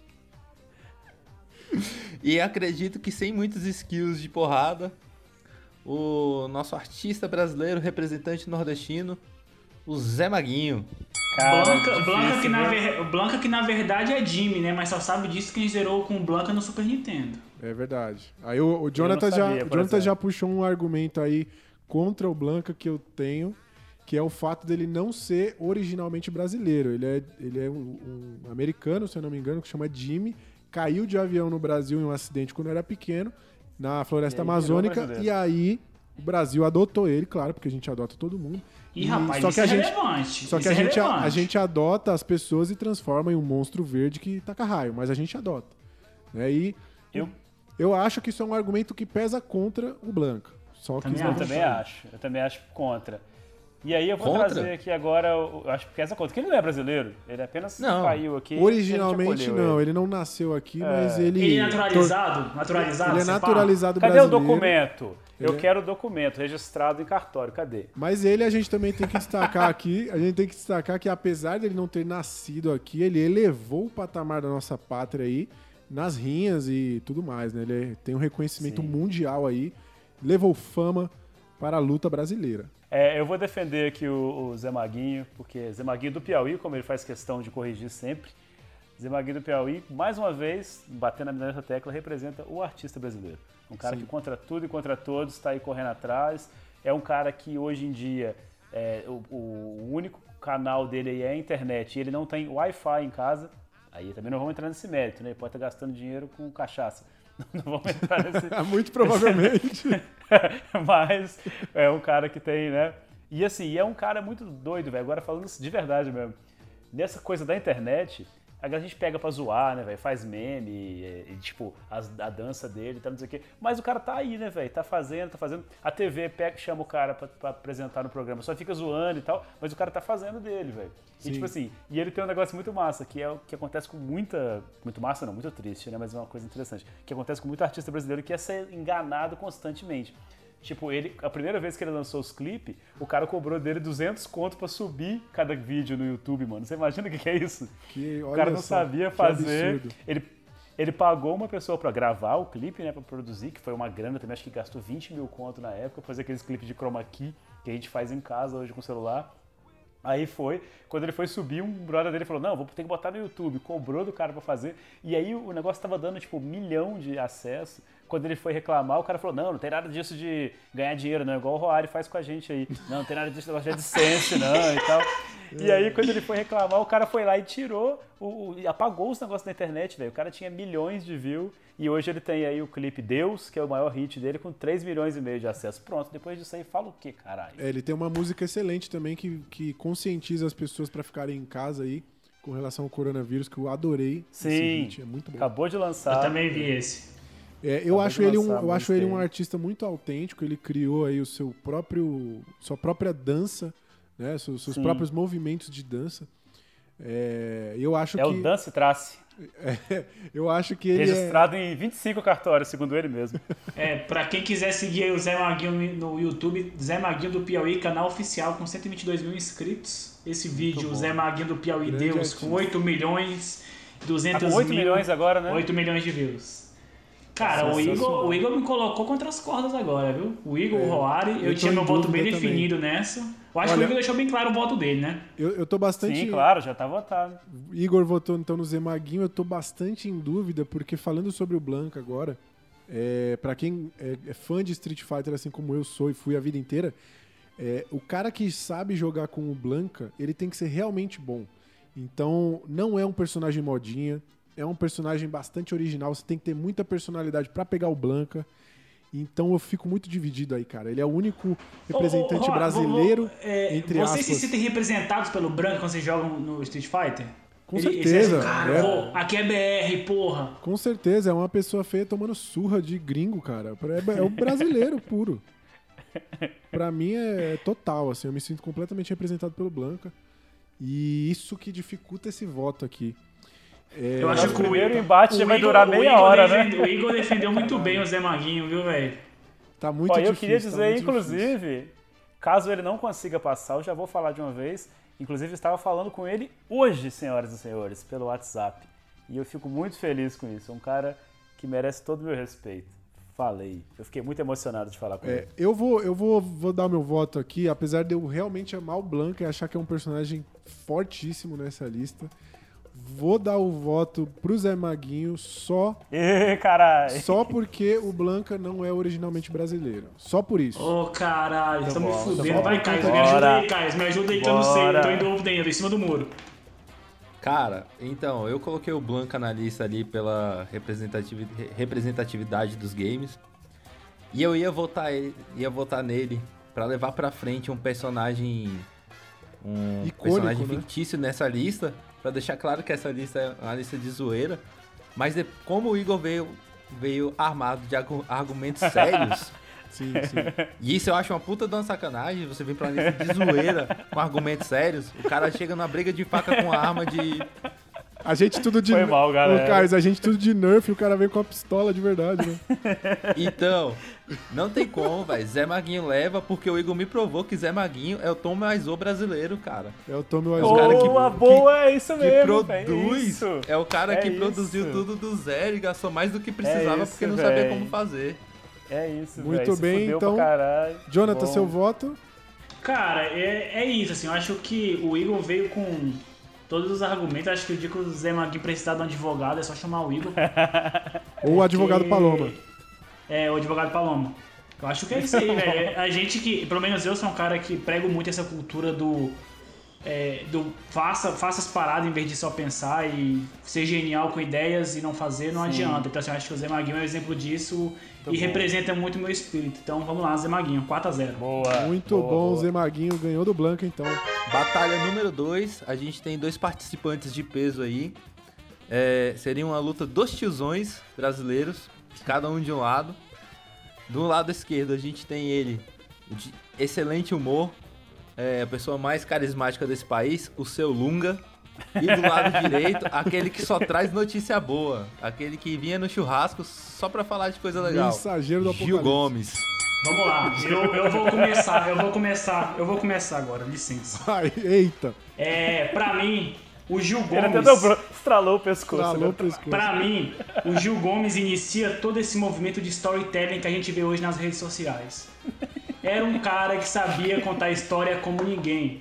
Conheço várias pessoas que vêm com uma puta premissa de assim, caralho, cara, eu tenho, uma ideia pra te contar que vai ser foda, e chega no final, caga tudo, né? Não sabe contar a história. O Gil Gomes é um storyteller nato, acho um dos maiores storytellers brasileiros. Sim. Quanto ao seu Lunga, eu quero levantar um ponto que eu acho assim. Eu acho. Aí eu, aí eu não sei se eu levo na zoeira, mas enfim. Eu acho que o seu Lunga, ele é, ele é o reflexo da pessoa que vai. Que usa da sinceridade pra dizer que é autêntico. E aí eu queria separar algumas coisas aqui que eu acho que eu quero fazer vocês refletirem. Duas Tem frases. gente do- preparada aí, hein? Duas frases do seu Lunga, tá? Pra vocês repetirem. Se eu fosse presidente, não deixaria ninguém usar brinco. Então, eu tava fora, Caio estava fora. Tá certo, seu Lunga. Quem tem tatuagem merecia cadeia. Ou Tá seja, também. logo todos aqui estaríamos gravando no Bodycast da cadeia, né? Tá Ou fazendo ligação para as pessoas. O meu ponto de vista aqui com relação a essa batalha, primeiro, essa batalha aqui é a mais sangrenta de todas, porque a gente tá falando de dois cabras da peste mesmo. Os cabras é bruto.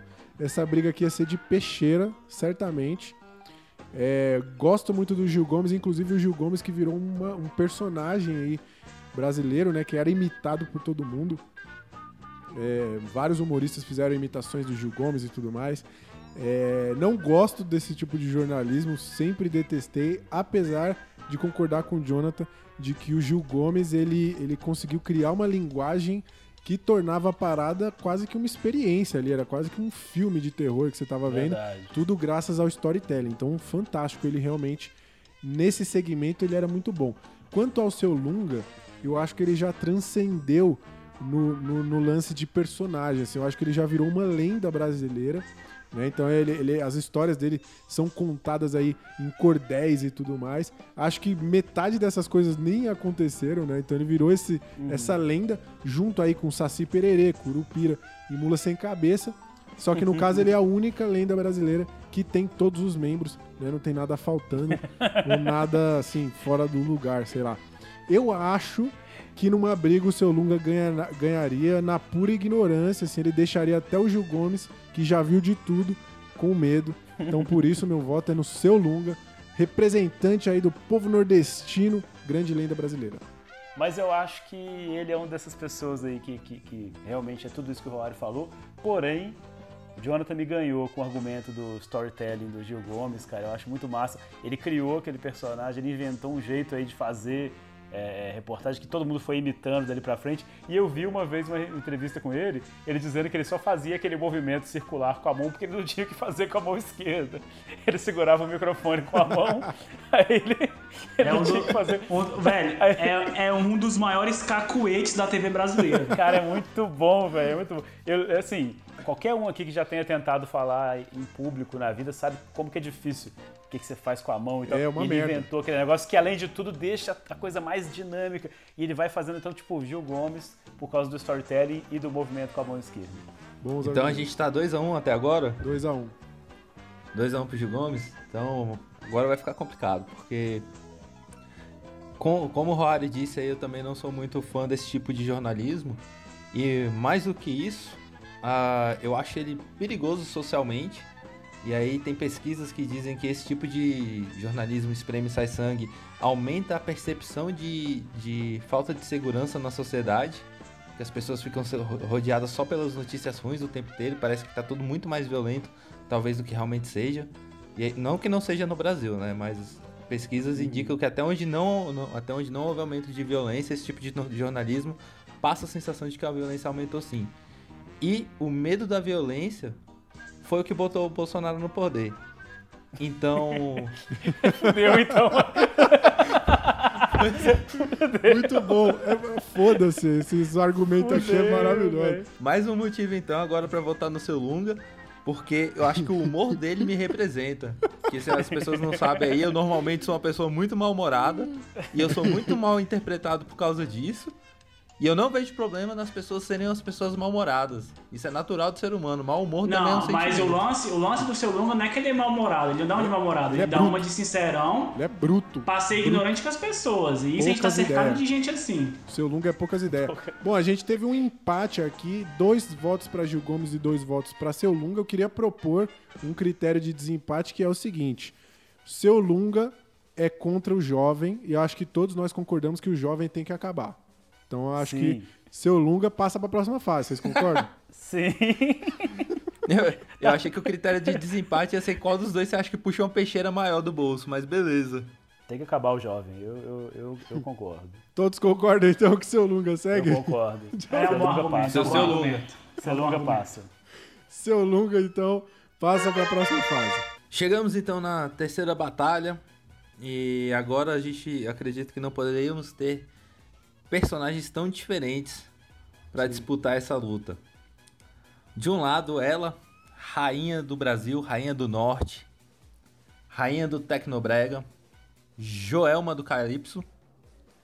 E do outro lado do ringue, ele, o maior mascote de uma empresa brasileira de todos os tempos, o Dolinho. Caraca, Seu amiguinho. Mano, essa pra Pesado, mim, é- hein? essa eu acho que é a mais difícil pra mim, assim. Mano, Cara, então já se- vocês estão. Eu se a posso gente começar que o- pra mim não tem dúvida. Eu posso começar ou vocês têm Manda um. bala, manda bala. Eu só Pra ia mim fazer tá um fácil comentário também. aqui.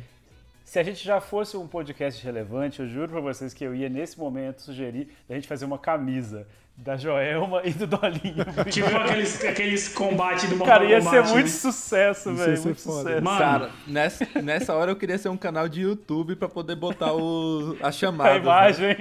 É, vamos lá. Eu, eu não tenho muita dúvida nessa aí. Pra mim, não tem, não tem como alguém disputar com o Dolinho nessa, nessa questão.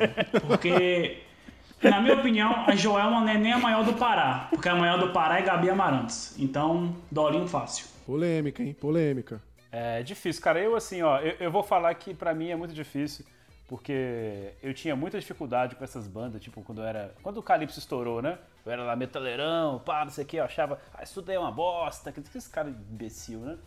E aí eu cresci e eu percebi o quão é, é importante, né, cara, eles trazerem, não só eles, né, mas todo mundo que trouxe esses ritmos que são ali.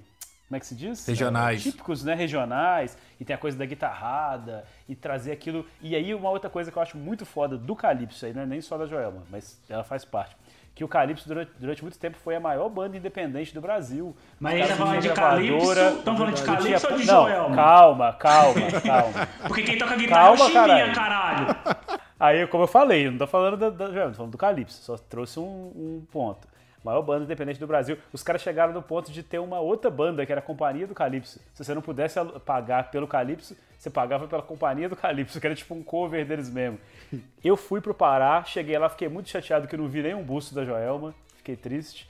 Mas ter. enfim, posto isso, Dolinho, com certeza, meu voto. Cara, é, eu que botei Joelma na lista, né, como representante ali, e concordo com tudo que o Igor disse. Só que quando o primeiro. É tipo assim, sabe, sabe na Copa do Mundo, quando a seleção que você tá torcendo cai no. na chave da morte ali? Só pega barra pesada pela frente? Pega a Alemanha. É.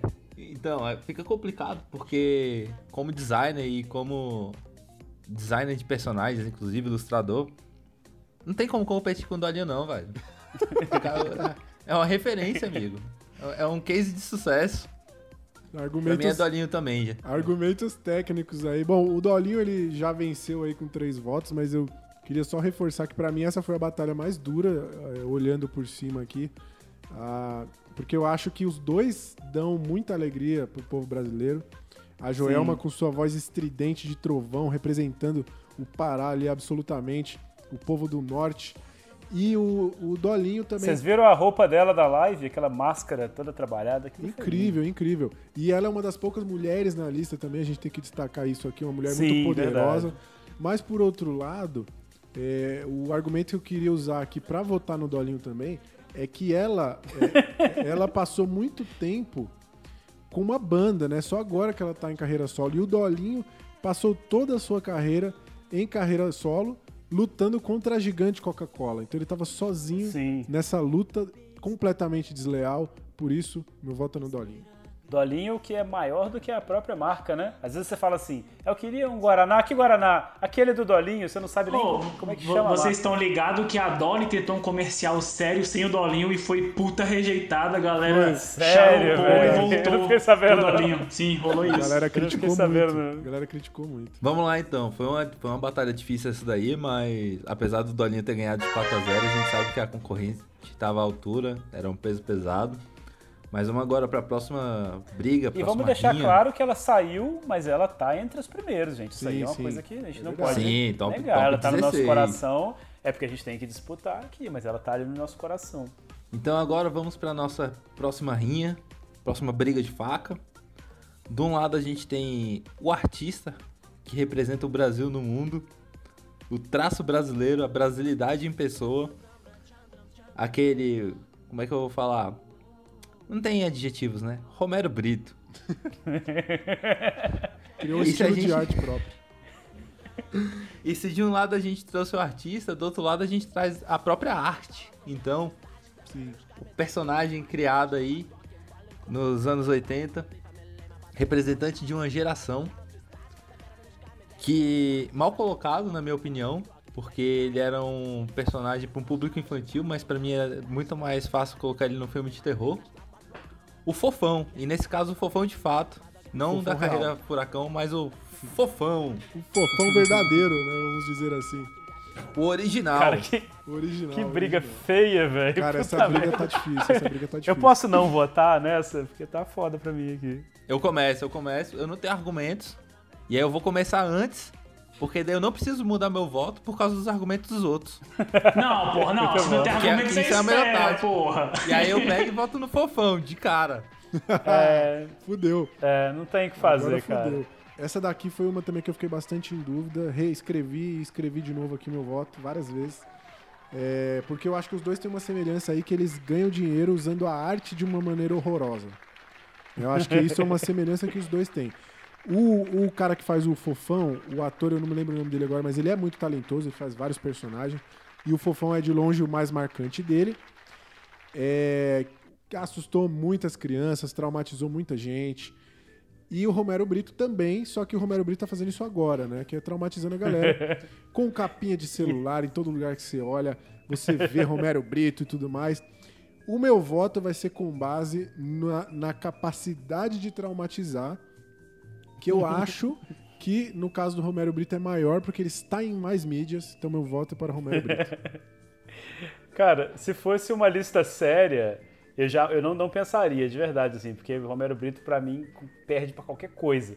Mas como a gente tá aqui querendo propor aí o fogo no parquinho, eu vou esquecer toda aquela trauma do punhal ali que a gente tem com o fofão e, e esquecer que tudo isso.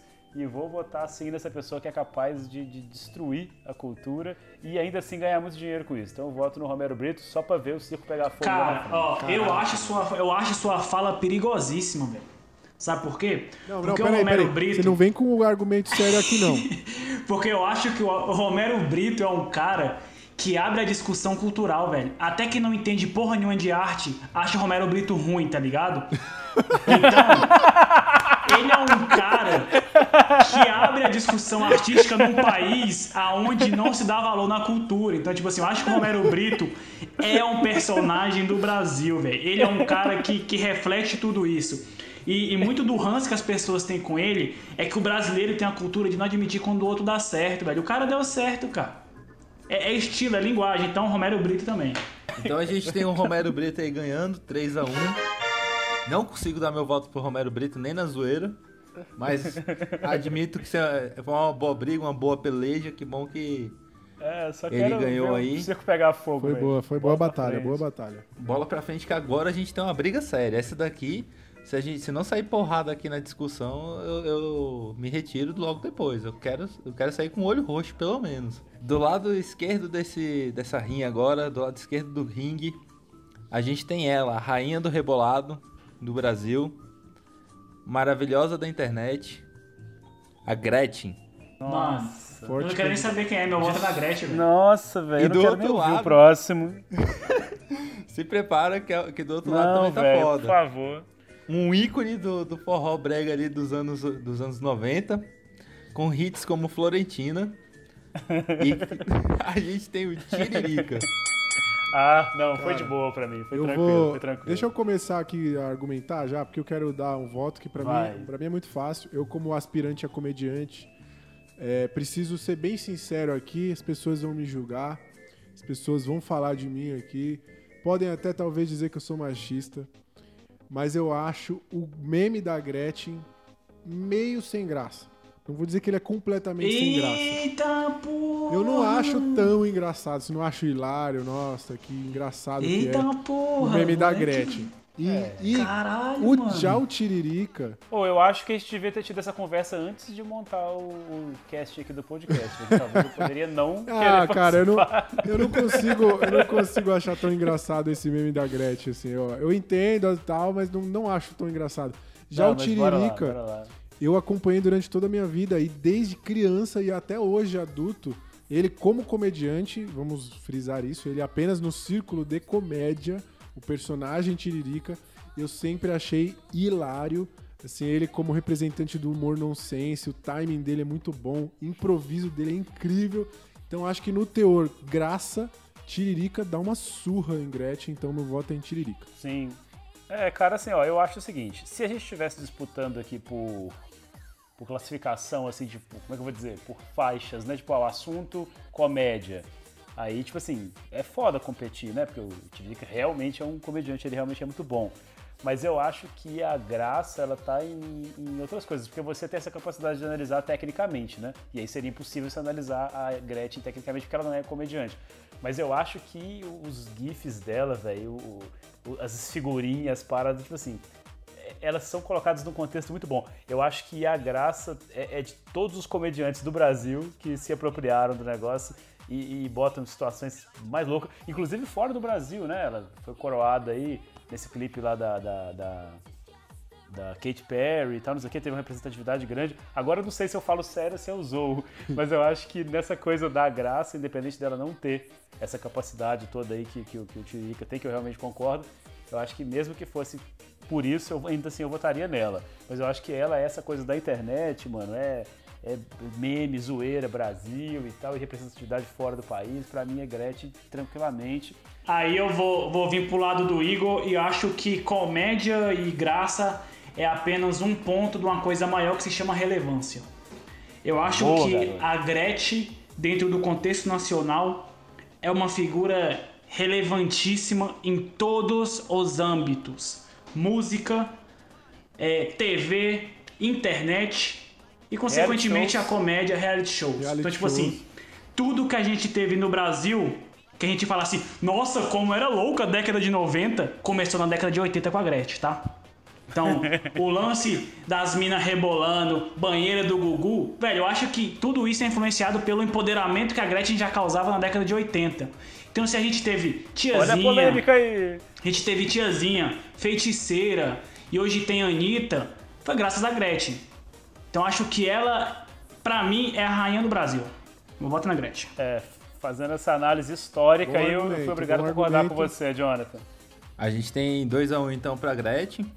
E eu concordo com o Jonathan aí nos argumentos, né? A importância da Gretchen, o valor e tudo, o histórico. Mas eu tenho que ressaltar, mas eu vou voltar no argumento do Roari e não tem como descredibilizar o argumento do Roari, porque em outras porradas aqui vocês vieram com argumentos sérios e esse nem foi o mais sério de todo, porque ele tá falando inclusive Mano, é falando cada de um comédia. defendendo o seu voto. É, velho, acho que foda-se, velho. Quero- Os fins justificam os então. meios, velho. Foda-se. Justamente então, eu quero que vocês se fodam, porque o Tiririca, além de ser um cara que consegue me fazer rir, apenas repetindo várias vezes, ah, menino, seu menino, menino. Esse é muito bom, velho. Só A- sendo a- muito menino mesmo, esse menino, menino. A- além, além de conseguir essa façanha, eu vou te falar que se era pra colocar um palhaço no poder, antes fosse o Tiririca, que era um deputado É, muito verdade. mais muito mais proativo. Pelo menos ele ia, né? Ele não faltava, enfim. É, Justamente. verdade. Então meu voto é pro Tiririca e a gente tá empatado nessa E eu vou, e eu vou dizer, a gente vai desempatar, sabe como? Vamos procurar no WhatsApp agora e ver quem tem mais GIFs disponíveis pra gente utilizar no WhatsApp. Não, eu tenho, Quem tiver eu mais tenho ganha. um critério. Eu tenho um critério bom, eu tenho um critério bom. Assim, um critério que eu acho que, que é, que é da- do trabalho mesmo da pessoa, acho que tá- evoca essa coisa do- do- dos fazeres mesmo, né? De como cada um leva a sério aquilo que faz. Eu vou trazer aqui a quantidade de ereções causadas em celebridade em TV pública. É, nesse caso, realmente Tiririca infelizmente perdeu. E não, Quem não, não, foi e surpreso não aí, né? foi qualquer Almoçando ereção, hein? Não foi qualquer ereção. Não, va- vale lembrar que, Quem se eu não, não- me engano, a, a Gretchen já hipnotizou o Van Damme, né? Com aquele rebolado. Então... Exatamente, é dele que a gente Então, tá é, é falando. dele mesmo que eu tô falando. Ah, Quem então- não tava ali almoçando em casa com a família Ela e viu no, no despertou- programa do Gugu. Despertou o grande dragão branco ao vivo na TV à tarde. Então, infelizmente. É Bom isso. argumento.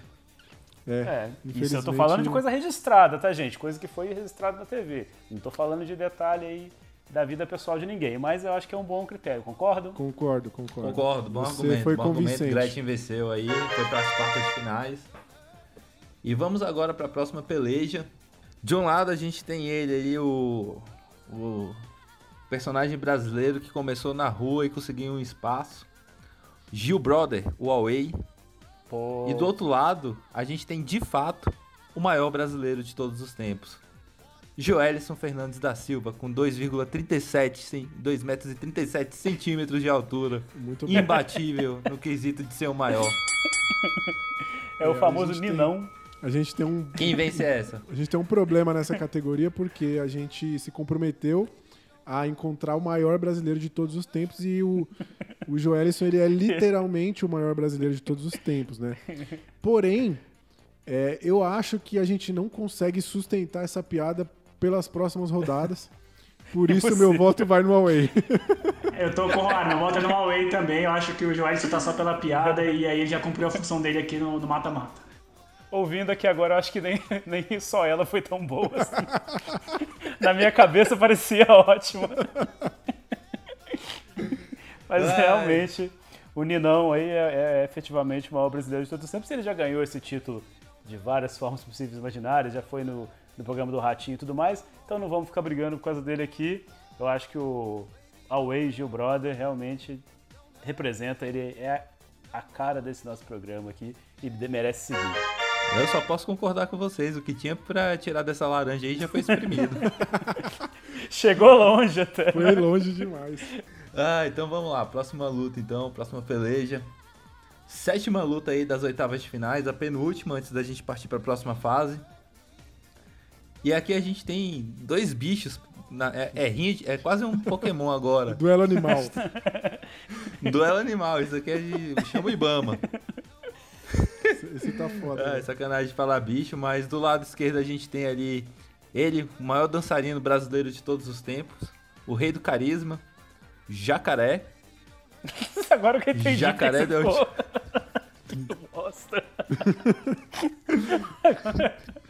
E do outro lado, do outro lado, ele que é melhor do que papagaio de pirata, porque não, na real não tem porquê, né? Porque é brasileiro, foda-se. Mas ele aguenta, ele aguenta muito e consegue fazer o trabalho dele em condições condições desumanas. Louro José. Vocês são muito idiotas. Caraca, o Carlos já mandou uns argumentos ótimos só nessa apresentação.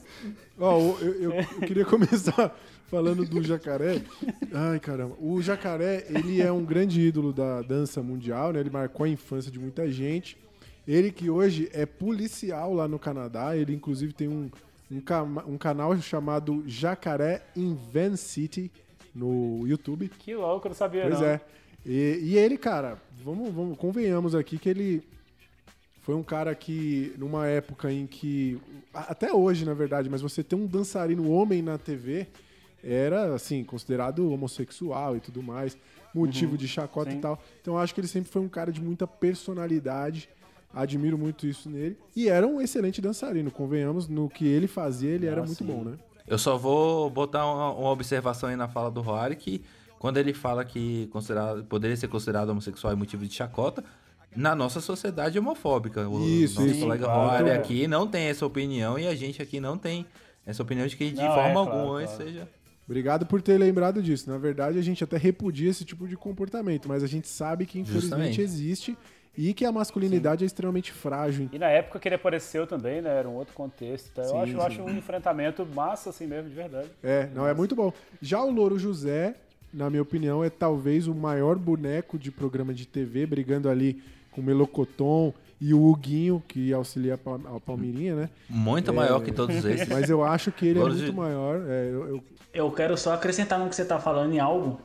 Tipo assim, eu já vi programa da Ana Maria sem a Ana Maria, mas nunca sem o Louro José. Sim. Aí você Tá, então, falou tipo assim, tudo. Eles trocam às vezes apresentador, às vezes é Ana Furtado, se eu não tô enganado, apresenta, mas o Louro José sempre tá lá. Sempre Ele lá, tem né? que estar lá. Na verdade, eu acho que, assim, o, o, o Louro José, ele auxilia muito a Ana Maria Braga, porque ela frequentemente esquece o que tá fazendo, e ele fala, dá, né, ele dá aquela recapitula nela ali, lembra da receita e tudo mais. E ele já fez a Ana Maria Braga rir muitas vezes estragando todo o investimento que ela tinha feito em Botox. né? É, Eu acho que E é um- quantas vezes, quantas vezes ele não falou a verdade que o povo brasileiro queria falar pra uma pessoa convidada? Com vários participantes do BBB esse ano, por exemplo, ele colocou os personagens em várias saias justas, sacou? Então, Tipo, o que o povo quer perguntar, o Louro ia lá e perguntava ao vivo. Então, É verdade. E ele tem momentos icônicos aí, como na, é, quando levaram uma coleção de pratos raros e ele derrubou e quebrou. É, tem, enfim, o Louro José é uma tem, grande. tem o episódio em que acho que a Ana Maria é atropelada pelo carro autômato lá, e aí ele fala, Ih, rapaz, assim, Ih, rapaz, eita! É verdade. E aí cortaram pra onde? Quando atropelaram a Ana Maria, cortaram pra onde? Pro Louro, velho. O Louro, ele é a âncora que segura o programa. Ele é, ele é o ponto de referência. Deu merda na receita, queimou o bolo, Ana Maria caiu, aconteceu alguma porra no cenário, corta pro Louro, que ele sempre vai estar lá, velho. Ele é o elemento de sustentação dos programas culinários brasileiros. Sim. Roário, Poderia você estar no no meio do seu Masterchef. argumento. Poderia estar no Masterchef, inclusive. Total. Estava no meio do argumento aí, mas dado a, enfática participação do Jonathan, eu vou pedir pra ele já dar o voto dele, que eu duvido que. É, verdade. Não, acho que não ele vou não dar tá meu voto, não, já Acho que ficou já- claro, né? Acho que Eu já tá claro aí que o voto do Jonathan é o Louro. A gente já começa aí com um 1 a Já 0 contabiliza. Já Ah, contabiliza cara, e agora ô, você tem. Não, velho. Ô, desculpa aí, Rora, é porque o louro realmente ele me provoca emoções, cara. Tem é. coisas nele que me dá muita inveja. No meu O caso. Jonathan, ele não tá se segurando, né, velho? Ele começa a entrar, começa a brigar, tá muito bom. tá muito bom. No meu caso, assim, eu sou um grande apaixonado por esses dois. Esse também foi um duelo que doeu no meu coração. Eu sou muito fã do El Chan, admiro demais e gosto demais do Jacaré, mas acho que por pouca coisa meu voto vai ser do Louro José. É, é foda porque, tipo, tem essa coisa toda que você falou, né, cara, do jacaré, essa representatividade, tudo isso, mas aqui a gente tá levando o negócio na zoeira e não, vamos, eu não vou entrar nesse caso, só nos que eu quero votar, que eu vou levar a sério. Filho da puta. não vou levar isso a sério. Mas é, o Jacaré conseguiu conquistar, inclusive, um espaço muito bacana. Tem uma banda Garotas Suecas, não sei se vocês conhecem. Tinha um clipe daquela música Banho de Bucha, que, tipo, galerinha indie, é, rock e tal, não sei o quê. De repente, se viu pagando pau pro Jacaré, foi um momento muito massa. Esse Mas clipe é maravilhoso. É muito bom, cara. Mas aí eu penso aqui no, né, cara, no Louro José. Louro José, como vocês falaram, o maior fantoche de todos os tempos. Talvez ele possa rivalizar ali, assim, mas muito pouquinho com o Galerito, né? Que brigou lá com o Gil da, Sim, da sim. Pamonha. Bem lembrado naquele dele. programa. Bem lembrado. Acho que é um, né? Ali talvez, né? Inclusive, recentemente, uma banda gringa, é, é, até anotei o nome aqui, Pro, Proto, Protomartyr, não sei falar isso. É verdade, é Eles verdade. fizeram, fizeram o clipe recriando aquela cena do Galerito É verdade. brigando com o convidado do programa. Cara, é genial, velho, genial. Mas enfim, só pra trazer aqui uma cultura inútil pra vocês. Mas de toda forma, meu voto é do Louro José. Espero vê-lo na frente. Eu tô com medo de quem que ele vai pegar lá na frente. Cara, nem olha Então aí a gente já tem tabela, o desfecho da luta aí, né? Já, já, já é 3 a 0 pro Louro José. É, eu não vou discutir esse resultado, porque o Louro José ele merece o espaço dele. É muito difícil você desempenhar suas atividades, seu trabalho, com a mão enfiada no rabo. Então. Cara, eu sou muito Então- infantil por rir sempre dessa piada. então só por isso já é bastante justo. Mas só pra não sair de zero, e eu vou deixar o meu voto pro Jacaré. Muito porque pra mim ele é o rei do carisma. Sim, Ele, merece, co- merece. co- como vocês falaram ali, ele começa dançando na época que dançari- o dançarino masculino não era tão importante. E no meio de duas dançarinas ali do El Chan que, que- que se glorificaram dentro da cultura popular, né? A Carla Pérez e a Sheila Carvalho, depois a Sheila Mello também. Eu, eu acho que ele é uma figura que sobressai. E se o Louro José tem que aguentar Ana Maria Braga, a gente não pode esquecer que o Jacaré aguentou a turma do Didi. Ele aguentou o Didi, Coitado, né, velho? trazendo assim o legado do Mussum Coitado. ainda.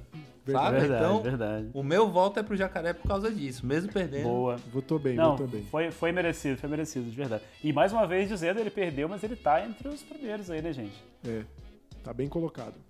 O que não quer dizer porra nenhuma pra ninguém, mas ele, mas ele tá no nosso Nem se ganhasse, né? primeiros. É, nem se ganhasse. A oitava batalha agora do, das oitavas de finais. Nossa última luta antes de partir para a próxima fase. De um lado a gente tem ele ali, representante cultural da, da nova geração, geração internet. Ah, ele que não. Ele que é um êximo motorista de van e um já nem tão bom assim pai de família. Renanzinho do Choque de Cultura. Boa. E do outro lado, a gente tem o ídolo do Igor, o rei do rolê aleatório, o, um dos maiores jogadores aí de todos os tempos, usando várias camisas e acho que a última que ele usou agora foi a do time da prisão de- do Paraguai. Mas Ronaldinho Gaúcho. Que piada maldosa. Cara, essa tá boa também. Disputa boa, Tá bom, tá acirrada. É, e Vocês acham que é acirrado? Eu acho. Cara, Eu é, acho, é eu difícil porque é você pode pender pra qualquer um dos lados. Eu, por exemplo, tô dividido. Então eu vou começar, que eu não, te- eu não tô em dúvida nenhuma. Vai lá, Jonathan. Eu A gente tenho meu sabe- voto. quem- todo mundo Vamos sabe lá. qual é seu voto, né, Jonathan? Vamos lá. Só que o lance aqui não é só votar, é descredibilizar o outro, né? Então É, vai. o grande lance dessa é Vamos lá. O bicho vai vir com argumento sério, É, vai eu vendo. queria começar elogiando o Daniel Furlan, né? Eu acho um puta artista foda, foda. Ele, um dos escritores, ele é, junto com o Juliano Henrique, também é um dos roteiristas do Irmão do Jorel, eu acho maravilhoso. Sim, incrível. Mas eu acho todo esse lance do choque de cultura muito modinha, sacou? Eu acho que tem muito lance de. Não sei, eu acho modinha pra caralho, assim. não- eu, não, eu não curto muito, não. E não tem como eu defender o Renan, que é um integrante do choque de cultura, que despreza qualquer tipo de produção cultural brasileira, inclusive o cinema. Sendo que uma das principais fontes do Nobodycast é o cinema. Então, não, não consigo. Porra, eu não consigo Tomar no defender um. Não consigo defender um cara desse, sacou? Enquanto que, tipo assim, aí tá, o cara não defende o cinema brasileiro, o que, que ele fez por esse país? Não sei. É, eu acho que, tipo assim, quem apoia o Renan tá dentro de uma bolha burguesa e elitista, sacou? Porque se o cara gosta de cinema, mas não gosta do cinema brasileiro, não tem por que ele tá nessa disputa, sacou? Até porque eu já ouvi aqui dos meus colegas hoje todo um lance de discurso elitista, cultural, de Tom Jobim e o caralho. Então não tem como o Renan ser cogitado a ser votado aqui, né? Porque aí, foi o que eu perguntei mais cedo. Nobodycast pode não representar o Brasil? Não pode. Como o Carlos falou, tipo assim, são várias pessoas, somos diferentes, somos um grupo limitado. Mas quando se fala de cultura nesse país, um país onde a cultura vem sendo mal vista por seus líderes e grande parte da população, eu não consigo votar num cara que não valoriza o cinema nacional. Enquanto que do outro lado, eu tenho um cara que é o quê? Ele é um, um dos maiores representantes do país, da cultura desse país, por quê? Onde é que o Ronaldinho, antes de ser jogador de futebol, o melhor do mundo e tal, onde é que ele se destaca? No YouTube, com os vídeos das três bolas no travessão consecutiva. Quem que faz os Mas ele já comerciais? era jogador de futebol nessa época. Sim, não, exatamente. Eu tô Como falando é que ele é era melhor do mundo. Ah, eu tô tá. falando, não era melhor do mundo ainda, eu tava próximo. Então o cara foi um dos primeiros brasileiros a bombar no YouTube. Um dos caras lá que, que arregaçava lá no, no- no- na Nike, o caralho. Então, tipo assim, o rei do rolê aleatório, o rei do Dibre, um dos responsáveis pelo Penta. Vocês acham que tem disputa aqui? Me desculpa, meus amigos, saiam da bolha de vocês e reconheçam um bruxo. Ó, eu, eu, eu já quero, eu já quero dar meu voto logo. Porque eu, já, eu, eu quero, eu quero dar meu voto em sequência à fala do Jonathan. Porque o meu nobre colega ali, ele falou merda, mas falou com convicção, né? Então eu tenho que.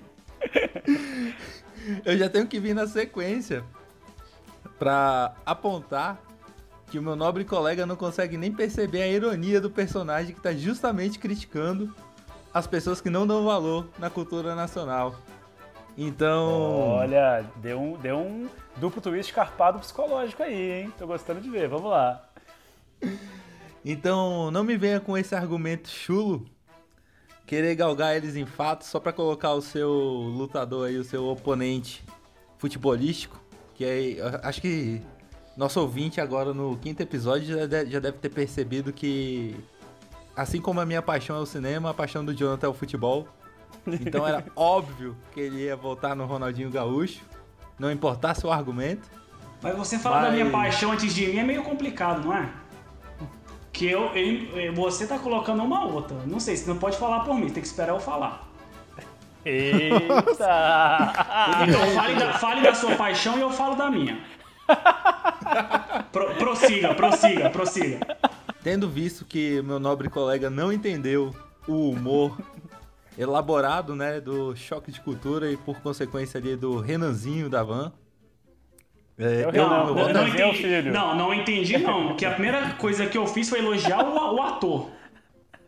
Então eu entendo o papel que ele faz. Mas dentro do papel existe uma personalidade. E, o, e o Então, perso- a mas- personalidade do Renan é essa.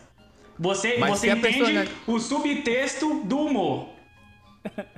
Não, agora Isso se um você não tá entende. entendendo.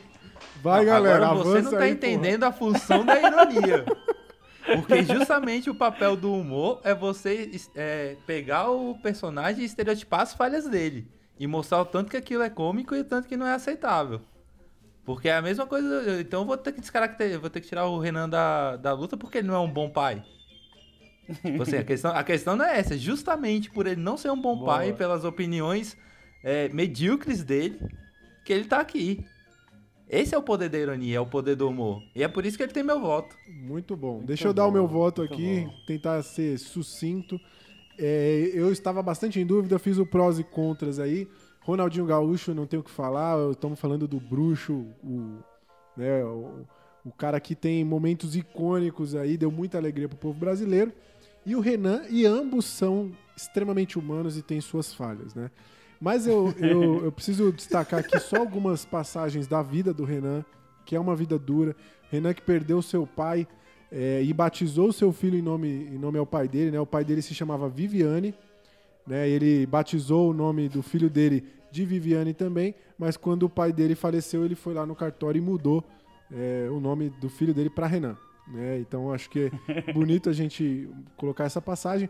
E o Renan, ele é um cara que ele questiona coisas simples, coisas do dia a dia que o brasileiro não tem voz para questionar, como por exemplo, ele falou, ele já questionou que quando você completa o quebra-cabeça, a imagem é a mesma que estava na embalagem. Então isso é uma grande palhaçada aí que fazem todos os dias com o povo brasileiro. né? Então, é, eu acho que até parafraseando ele aí, como o importante é você fazer o certo, mesmo que você esteja completamente errado, meu voto vai pro Renanzinho. Ó, vou tentar ser sucinto também aqui. É, eu tava, o, o Jonathan conseguiu, tava conseguindo me convencer. Eu fui sendo levado aqui por ele nesse storytelling que ele bolou aí, muito bom, inclusive.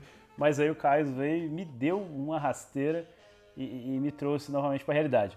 Eu tava em dúvida, porque eu gosto muito da, da coisa do rolê aleatório do, do Ronaldinho Gaúcho, volta e meia, né? A galera fala alguma coisa apesar de eu não gostar de futebol, ele é uma figura que eu acho muito interessante. Aí eu fiquei nessa dúvida, tipo, pô, então eu vou votar num personagem? Como assim? E tal, não sei o quê. Aí eu lembrei que eu acabei de votar na rodada anterior num fantoche de papagaio com o cara com a mão no cu dele. Então foda-se, Renan, você tem meu voto. Vamos lá. É, eu queria só dar um discurso final aqui, tá? Então, já admitindo a derrota. É, saiam da bolha. Vocês estão querendo enxergar o que vocês querem ver. Fica a palavra. Não reclame, não reclame do, não reclame do gado do Bolsonaro que querem ver só as coisas boas, tá bom? Fica ok. Hashtag paz. Não, velho, eu tô puto, cara. Não, mas velho, na hora que eu vi o chaveamento Renanzinho, tipo assim, igual eu tô te falando assim, eu- curto, eu acho legal o lance do choque de cultura, só que com- quando você assiste muito começa a ficar meio repetitivo, Aham. assim, e eu- É, não, mas se a não, gente não se acrescenta o muito, choque, né? E E aí, Mas aí, esse é o tá humor, velho. O humor fica repetitivo. Tu não acha repetitivo, não? O Ronaldinho sempre Não, chuta a bola não, tá, gol. eu vou discutir com vocês. não.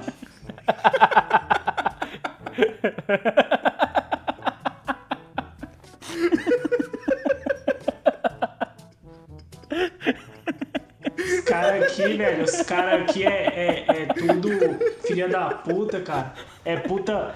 É, é, é puta. É puta, sei lá, velho. Os caras só tá no lugar que convém, pô. Eu fico puto com isso. Ai, caralho, chorei aqui. Você não acha repetitivo o cara chutando? Não, porra, não, do jeito que vai aí, vai todo mundo ter que dar o cu pro rei, não, velho. Porque o bicho vai ganhar a porra do negócio aí, porque o cara é, é Deus, né, velho? Ah, tomar no cu, velho. É a primeira vez que eu choro de rir nesse podcast, velho. Caralho, moleque. Chorei também. Ficou engraçado porque o Jonathan tá puto. Não, cara, o bicho é Deus agora. O bicho é o Chico Xavier aqui da, da, da votação, porra. Não, não adianta, pô. Bota, bota aí o Renan aí, ó. Caralho. Vamos tomar no cu, velho. Encerramos então a primeira fase. Ótimas pelejas, ótimas brigas. Oito já ficaram pelo caminho, oito ainda tem um caminho a seguir. Alguns ainda vão ficar e logo, logo a gente chega no, no vencedor aí, o maior brasileiro de todos os tempos. Mas aí, inaugurando o primeiro jogo das quartas de finais dessa peleja, primeira luta, primeira porradaria. Essa vai ser difícil pra você, Igor. Essa vai ser muito difícil pra você. Não, cara, meu coração já tá aqui disparado. De um lado do ringue a gente tem ele, que você trouxe e contou toda uma história. Tom mais o brasileiro, o Zé Maguinho. Sim. E do outro lado, aquele que é o maior personagem do, fol- do folclore brasileiro. Um ápice do design de personagens, o Dolinho. Puta, ah, não, mano. Que bosta. Dois grandes músicos aí, né, do cenário nacional. Ó, eu queria então aqui, eu, sei que vocês vão ter argumentos muito bons aí pro Dolinho, e aí, porra, é difícil, mas eu queria só aqui, até como uma menção honrosa pra essa pessoa que eu admiro tanto, começar, que aí eu lanço meu argumentozinho, não vai ser tão bom quanto o primeiro, infelizmente eu gastei minha energia toda, se eu soubesse eu tinha guardado pra agora. Mas o, o, o Zé Maguinho é um cara que realmente é, é, toca meu, meu coração aí. Apesar de ter aquela coisa toda, né, velho, das músicas e tal, que, que a gente. E aí você entra até numa outra questão do que que é música boa, o que que é música ruim, né? Não- a gente não tá aqui pra julgar isso, mas é realmente a, a pessoa dele. Tem uma, uma parada muito doida que eu vi esses dias na entrevista dele, eu vejo as paradas tudo que ele lança. E aí um, um cara falou assim, perguntou pra ele como é que era, ele tem 25 anos, né, que ele saiu lá do, do, do Piauí. Aí o cara fala com ele, tá, mas e aí, é, como é que é? Você vai continuar? Que ele, tá, ele mora em Valinhos, no interior de São Paulo. Aí ele falou assim, falou do cabelo dele, tá, que ele tem cabelinho, aquele mulletzinho, todo style e tal. Aí ele falou assim, ó, seguinte, tem tanto tempo que eu saí de casa, o meu filho mais novo, mal convivi com ele e tal, e eu também não vou entrar nesse mérito aí, mas enfim, saiu, né, em busca do, do- do- do- de uma vida melhor aqui no Sudeste, como acontece com vários. E ele falou assim: e eu tô aqui, consegui bastante coisa, mas ainda não consegui grana suficiente. Tô com a luta lá pra montar minha casa e tal, não sei o quê. E só que enquanto eu tiver com um fio de cabelo preto na minha cabeça, eu vou tentar. O dia que esse fio, meu cabelo estiver todo branco, eu vou entender que realmente não deu e vou voltar pro Piauí. Caralho, mano, eu quase chorei na hora que eu vi isso, velho. Na moral mesmo, na moral. Eu falei assim, bicho, que doideira, mano. É, é muito foda. Então, assim, realmente é difícil essa disputa aí, mas eu queria só contar mais essa história que eu não sei se eu vou ter chance de contar pra frente. Tava com ele aqui, e a última coisa que eu vou contar, você vê que o cara se ferrou tanto na vida, coitado, que eu, eu, tava, eu, eu tenho o WhatsApp dele por um motivo que não vai caber aqui, que é muito longa a história. Mas aí eu mandei mensagem falando da live e tal, ele me respondeu hoje. Aí eu falei assim, cara, eu vou aproveitar, vou tentar meter aqui uma ideia e tal, pra poder pegar um áudio dele pra ele mandar um abraço pra gente e tudo. Aí, mó trocando ideia, respondendo lá e tal. Aí eu comentei, comentei do podcast e tudo. Aí eu falei assim, será que não rolava de você mandar só um abraço e tal? Aí ele falou assim, isso aí você vê com o escritório que me agencia. Eu falei, ah, mano, muito bom. Aí Ele tá lançou logo essa. agora. O cara tá É. preparado agora, velho. Vamos lá. O Igor tá claro o seu voto, né, Igor? Então Sim, não tem claro. muito o que discutir. Zé Maguinho Cara, 1x0. Eu vou, eu vou dizer Maguinho também, sabe por quê? Porque quando chega numa disputa de um cara que mete as caras e faz o negócio contra um símbolo de uma empresa que sonega imposto, eu não consigo votar no Dolinho. Vou. Ah, muito bom, Jonathan. Mano, o Jonathan tá a voz da razão nesse negócio aqui. Que que é isso, galera? Muito bom, muito bom. Ô Igor, você tá me devendo, você tá ligado, né? Muito Passa um pro... bom. Ô, ô, eu tô- Você podia ter empatado o rolê aleatório, velho. Você, mas eu tô contigo, velho. Só que eu me devendo essa. Não, mano, mas não vamos ficar negociando voto aqui não, pô. Deixa pra gente não, fazer não, isso em bota outro fé, não, momento. mas isso é, isso é sacanagem, isso é sacanagem. Eu acho que não tem como comparar o, o que é. Tipo assim, pô, a gente entende o lance do Olinho e tal, mas quando você chega na raiz das, É, duas, sim. das duas figuras, não tem como não escolher um lado, sacou? Porque agora Eu- a gente tá falando Até sério porque a, nessa porra. a né? gente escolhe quando que vai falar sério. Quando ele É, favorecer, eu Isso é falo sério. Isso que é maravilhoso. Bom, eu vou, eu Isso é vou votar, obviamente, no Dolinho, porque é um grande ídolo pra mim. Eu acho que o, ele conversa com muito mais gente do que o Zé Maguinho. E eu não tô tirando o talento do Zé Maguinho, não, mas é que o Dolinho ele passa mensagens pro povo, como por exemplo, tomem muita água, preocupado com a hidratação do povo, entendeu? Ele dá dicas é, é, para você, use protetor solar. E ele lembra as datas importantes para a família. Ele canta a música da mãe, ele aparece o índiozinho lá, entendeu? Então eu acho que o Dolinho é o símbolo, primeiro, de uma empresa bem-sucedida brasileira que emprega milhões de brasileiros, milhões é exagero, mas milhares de brasileiros, Milhares. emprega milhares de brasileiros que sustentam a sua casa por conta do trabalho exercido pelo Dolinho como embaixador dessa marca. E além disso, ele carrega mensagens muito positivas de amor, de família. E meu voto é seu, Dolinho. Grande símbolo do Brasil. Foi uma boa argumentação. Olha, eu já vou começar de cara.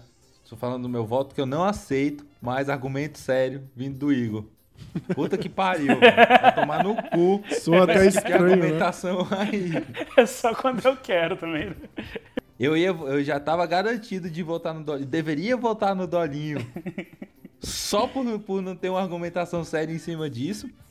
Só que agora o Igor, além de me provar que Zé Maguinho, além de ser o Tom Maisô brasileiro, depois desse discurso aí do último fio de cabelo, ele também é o rock brasileiro, o Sylvester Stallone brasileiro. Muito bom. E aí, eu não consigo discutir. Mas eu te garanto que na próxima rodada ele não passa por mim.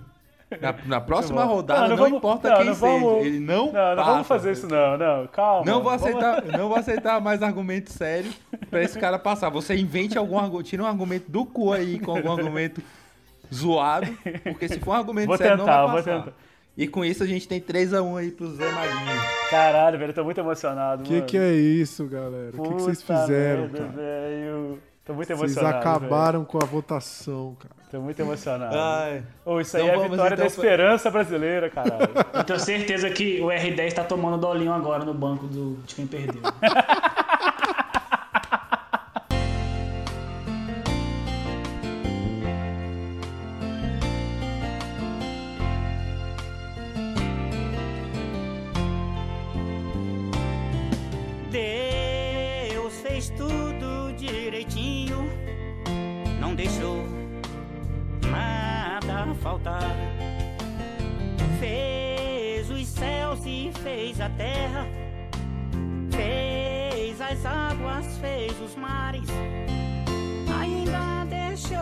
espaço para os pássaros voar em paz. Deixou meu coração pra você brincar de amar. Fez, fez você pra mim, eu.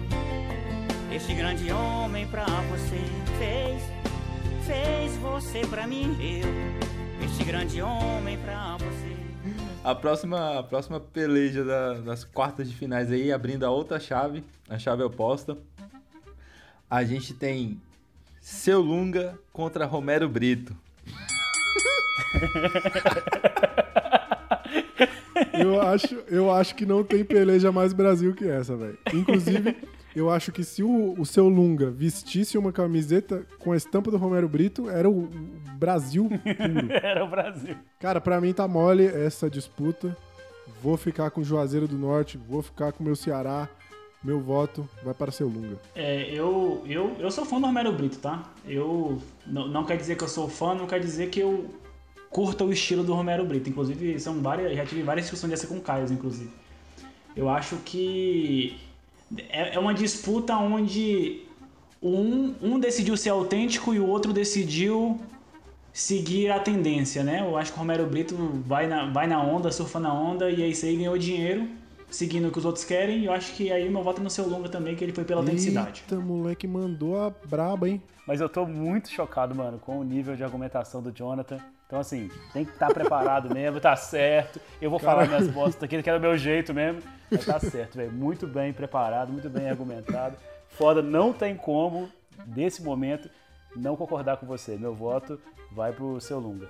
É, mas com o Ronaldinho tu não concordou, né, filha da puta? a gente vai levar até o final, né? A treta, né? Eu contava com o teu voto, velho. Eu tava contigo até os 80 minutos, velho. Você saiu da minha mão, porra. Sacanagem. Ai, cara, muito bom. Depois que vocês tiraram o Dolinho, eu perdi a, a- A esperança de achar qualquer sentido nessa lista aqui.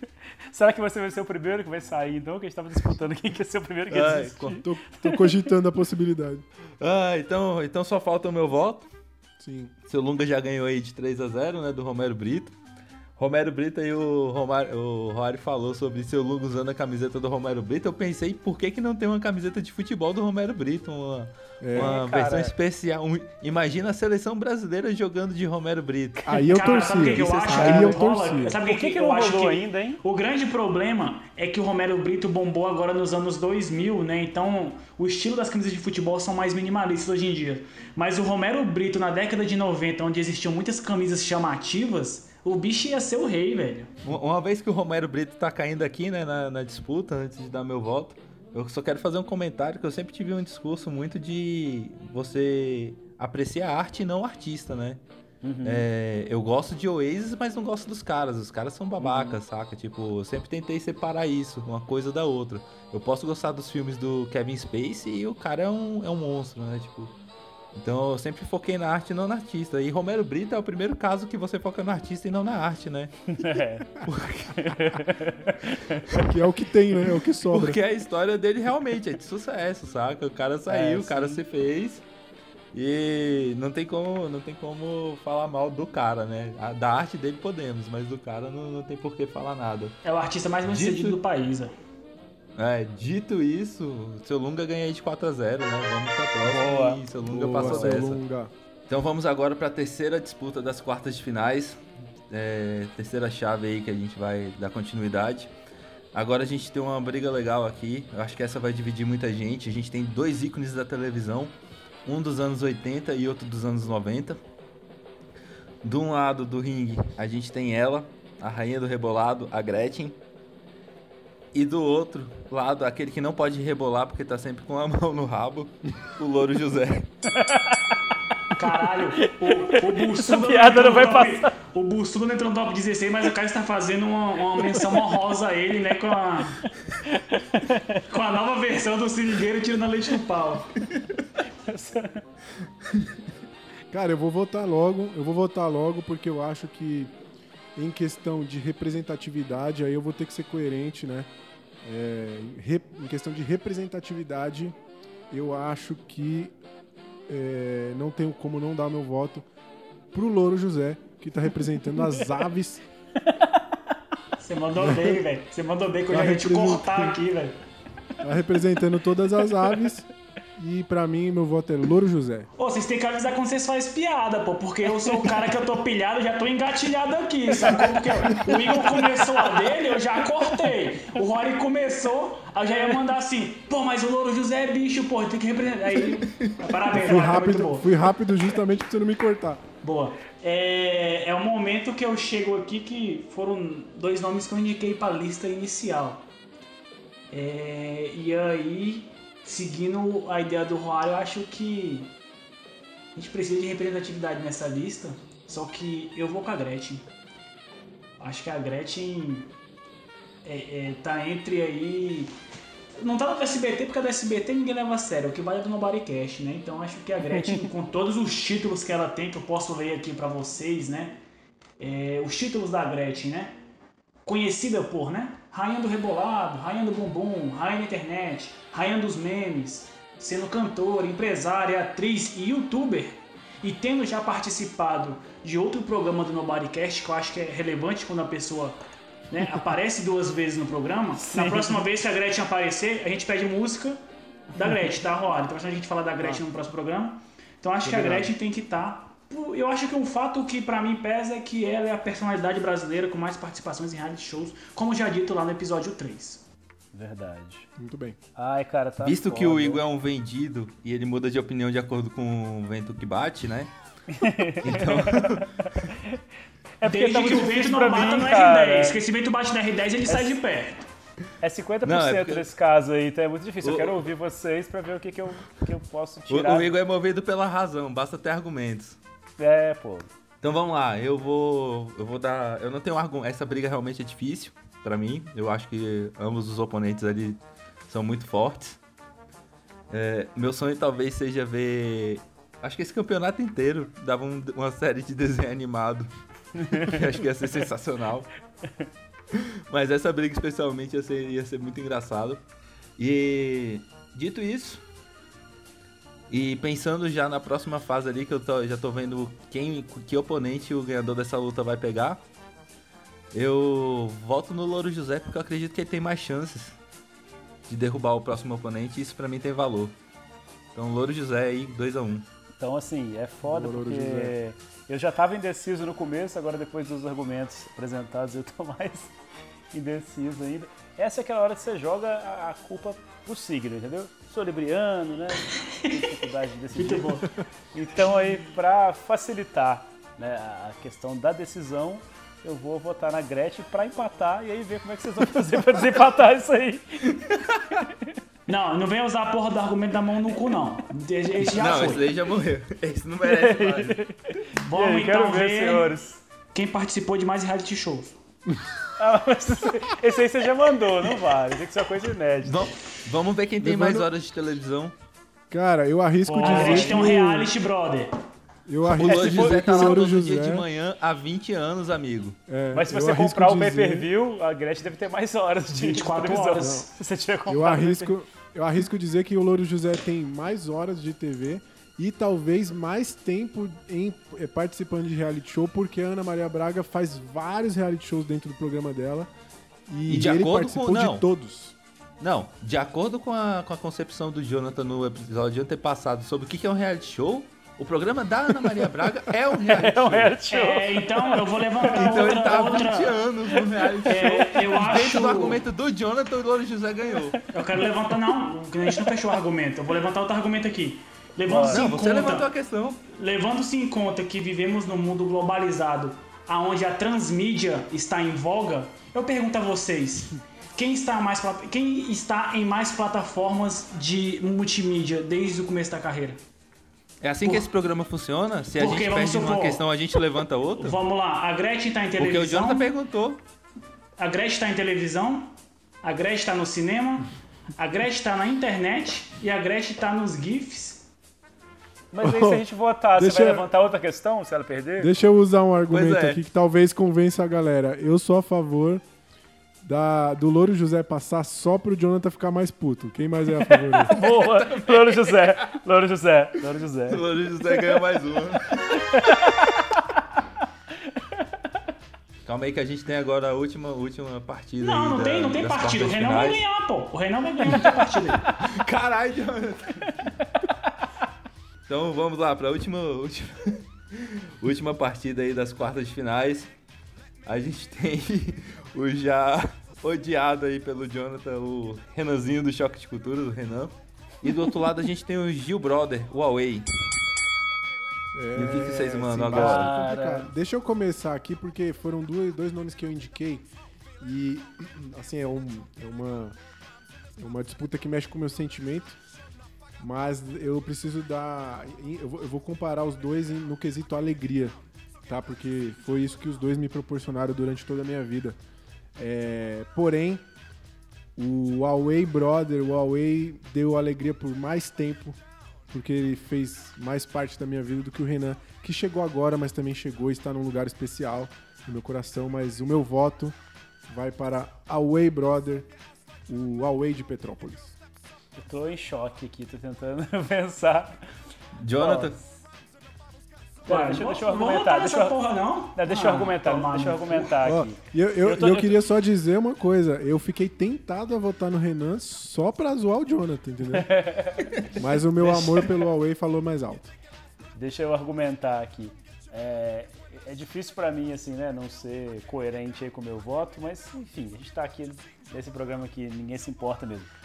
Mas é difícil, porque o Huawei ele tem uma coisa minimamente parecida com o Zé Maguinho, que é o que eu venho defendendo esse tempo todo, né? Um cara que foi ali aproveitado e foi injustiçado em algum momento. A gente não sabe, a gente ouviu vários lados da mesma história, né? então é difícil você julgar. Então, para não carregar né, esse peso aí de, de ter que decidir por um dos dois lados da história, eu prefiro ser né, mais coerente com o meu voto e votar no Renan para não precisar entrar nessa briga aí.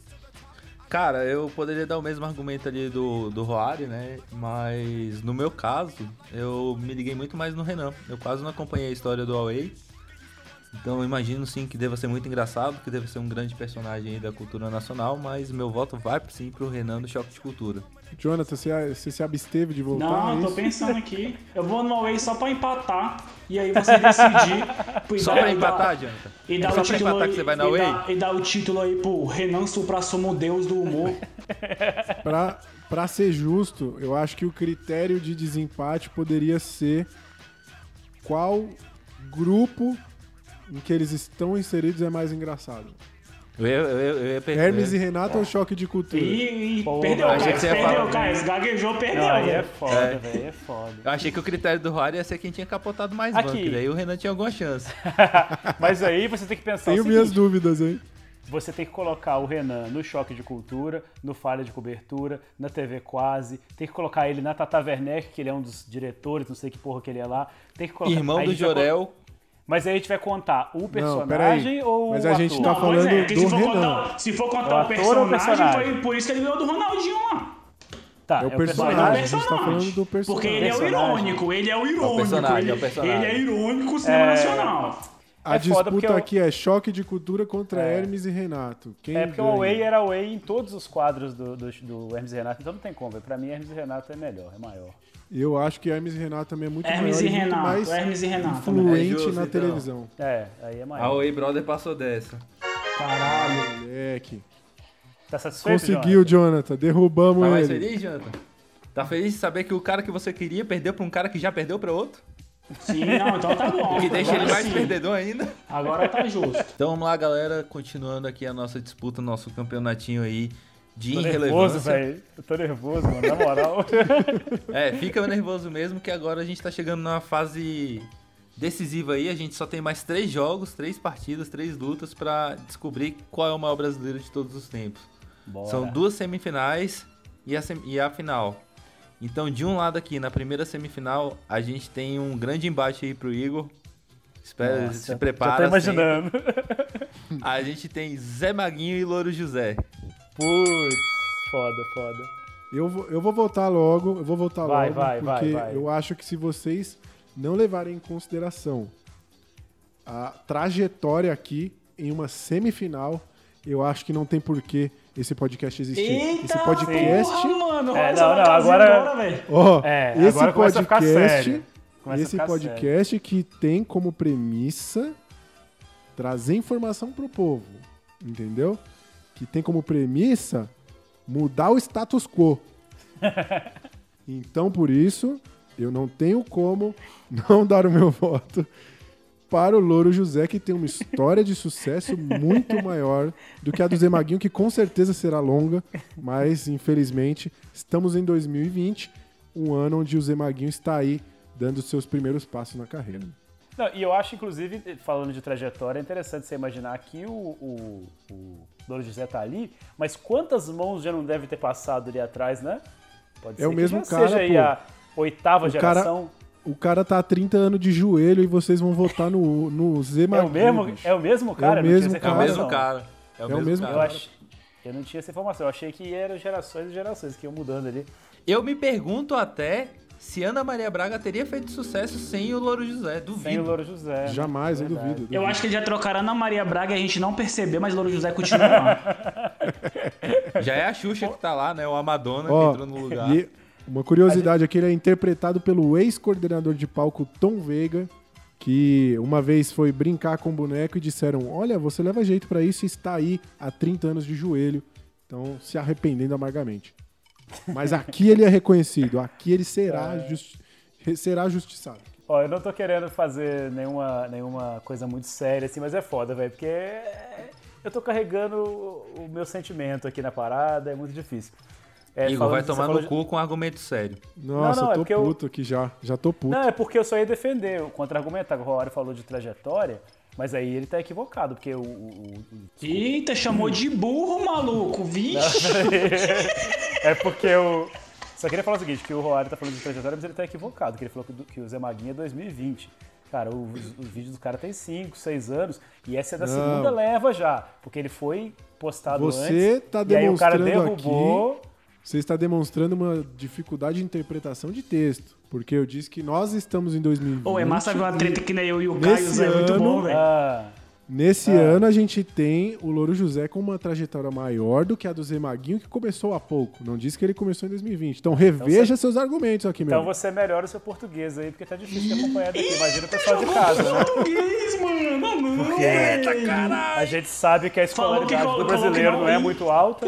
Se não você coloca valorizasse, antes do mais, o Roari. Ó, se você valorizasse o português, você teria indicado o Pasquale aqui na lista. Eu não vi Pasquale na sua lista. Então não me venha com o português agora. Mas aí. Você teve, sua, você teve sua chance de valorizar o português e não valorizou. mas eu tento, eu tento Se falar fosse pra valorizar o português, eu tinha botado o Cristiano Ronaldo aqui. E ele ia ter perdido pro Renan do Choque de Cultura. Exatamente. Mas enfim, eu não vou ficar desgastando aqui meus argumentos com o Zé Maguinho, já gastei tudo lá no início.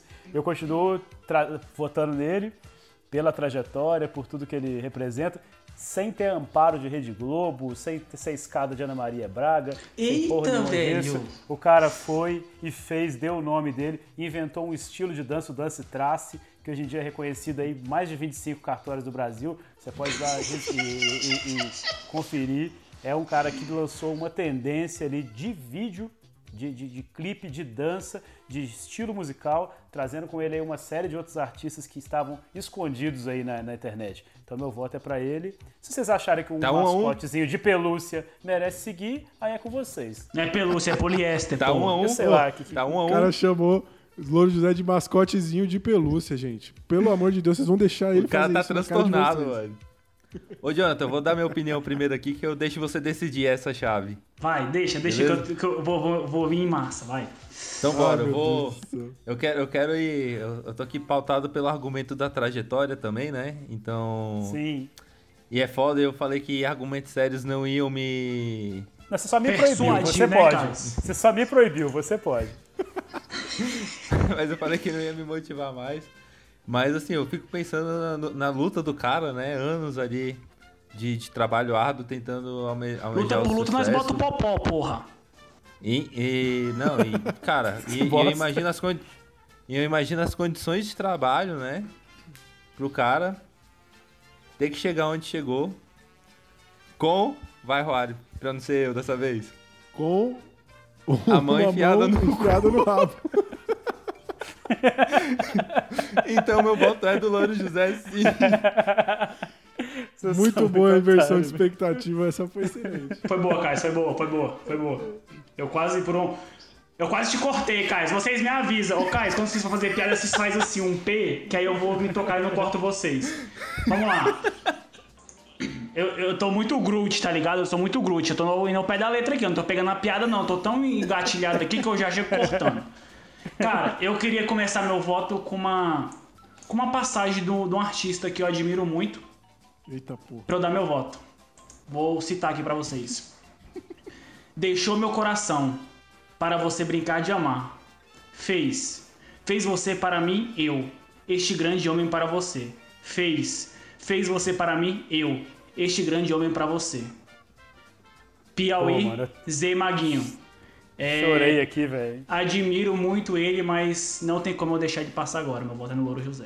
Ah, não, velho. Tomar no cu vocês aí, mano. O cara fez chorar aqui à toa, velho. Eu tinha que fuder alguém hoje, já me fuderam Ô, aqui. Foda-se, babaca. Ah, o Louro José levou mais uma. Vou comer meu Louro José, miojo nosso- vocês ficam aí discutindo aí. Louro José tá na final dessa merda de lista. Que Caraca, treta, igual mano. o novo Jonathan.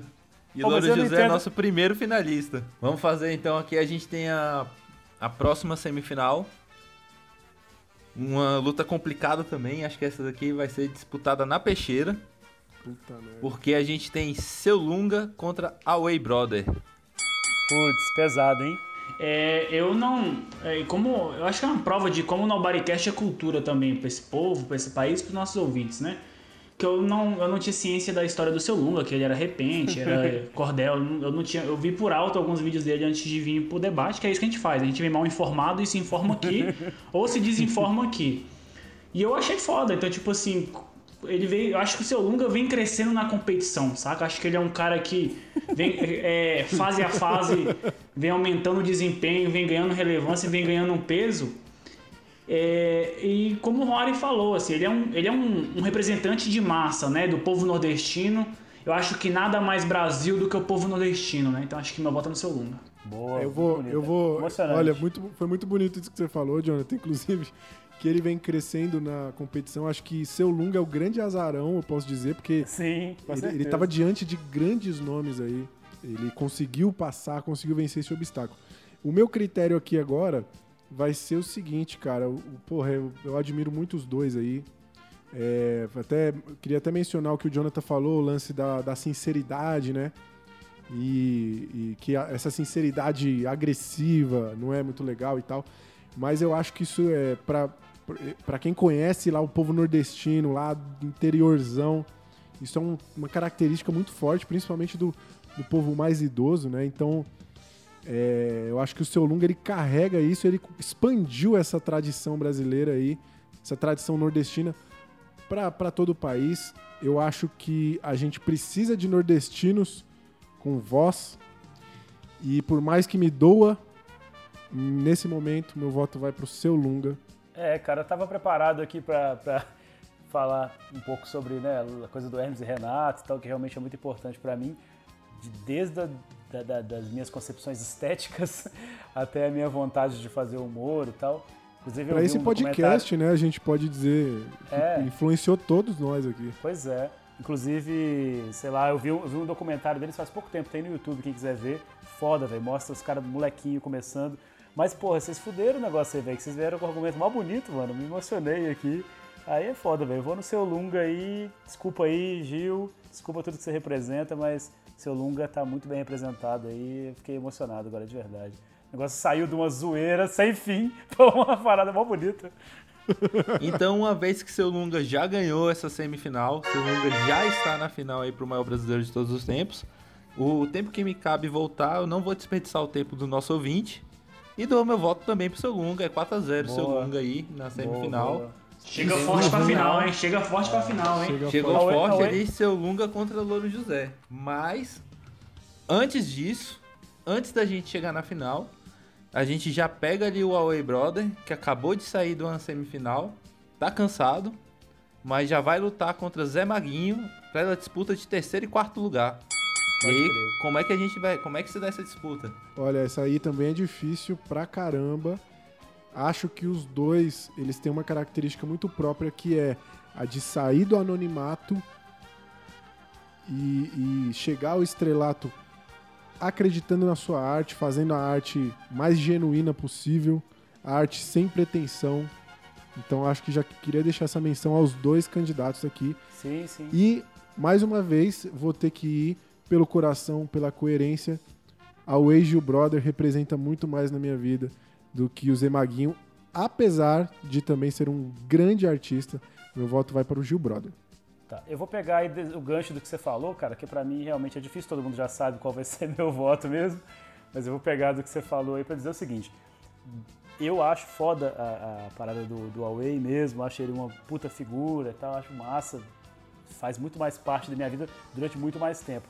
Porém, devemos aqui trazer o seguinte, ele é um cara que foi descoberto né, por um grupo ali que estava em franca ascensão, com até ali algum investimento financeiro e ele foi trazido para agregar. É claro que ele teve o- a oportunidade ali de, de- podia ter feito porra nenhuma e tomou vários programas, inclusive tem altos quadros que são ele sozinho que segura o texto todinho, tipo aqueles é, de culinária, tromberense de pombo obeso e coisas do tipo, mas eu, eu, eu como artista frustrado aqui, eu voto no Zé Maguinho pelo fato dele tá, chegar onde chegou com o contrário, velho, com tudo contra ele, sacou?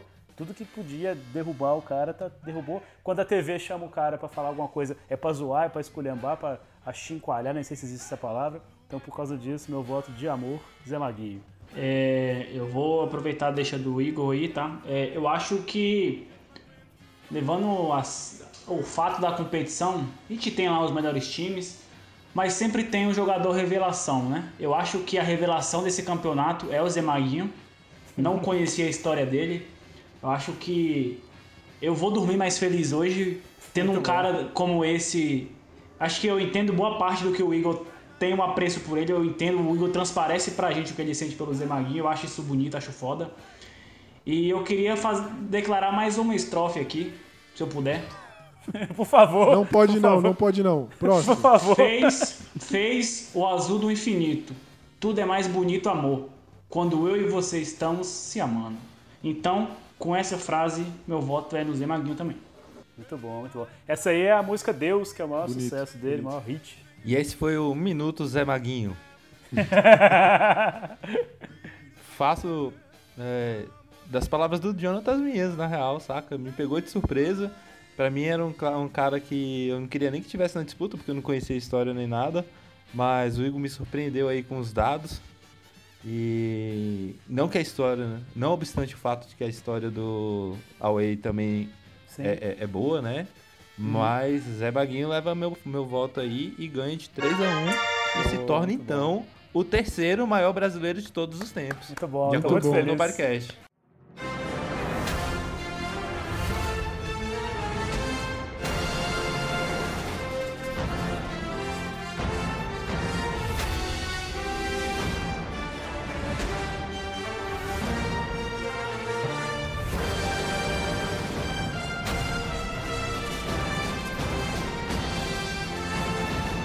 Chegamos então agora à briga mais esperada de todos os, tempos, principalmente pelos ouvintes que estão nos aguentando há mais de três horas nesse momento.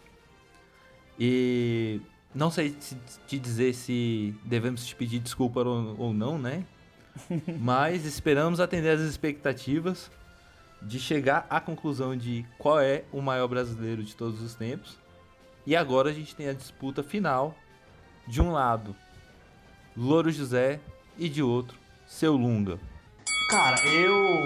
Eu acho que é uma final. É uma final duríssima. Acho que são duas personalidades totalmente diferentes, mas que são. Eu acho que representam o humor do brasileiro, sacou? Eu acho que tem o dia que a gente tá puto, mas tem o dia que a gente tá lá verde e amarelo.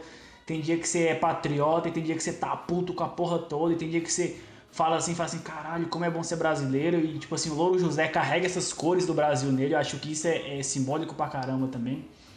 É, enquanto a gente tem o seu Longa, um cara totalmente autêntico hum, e de pouca paciência, mas acho que as pessoas que convivem com ele já sabem disso. Tem o Louro José, que eu, acho que é, ele quase na mesma medida, só que de forma mais sutil também é bem desbocado, assim, várias vezes. É, eu, eu acho que a gente chegou em uma final muito bonita. É, a gente viu aí os embates que todos esses, esses concorrentes passaram aí de forma muito, muito justa. E eu acho que não poderia ter uma final melhor.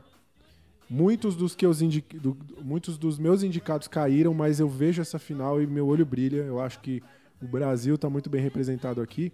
Então, de um lado, a gente tem um artista que dedicou a sua vida para dar voz a um louro de, de, de pelúcia.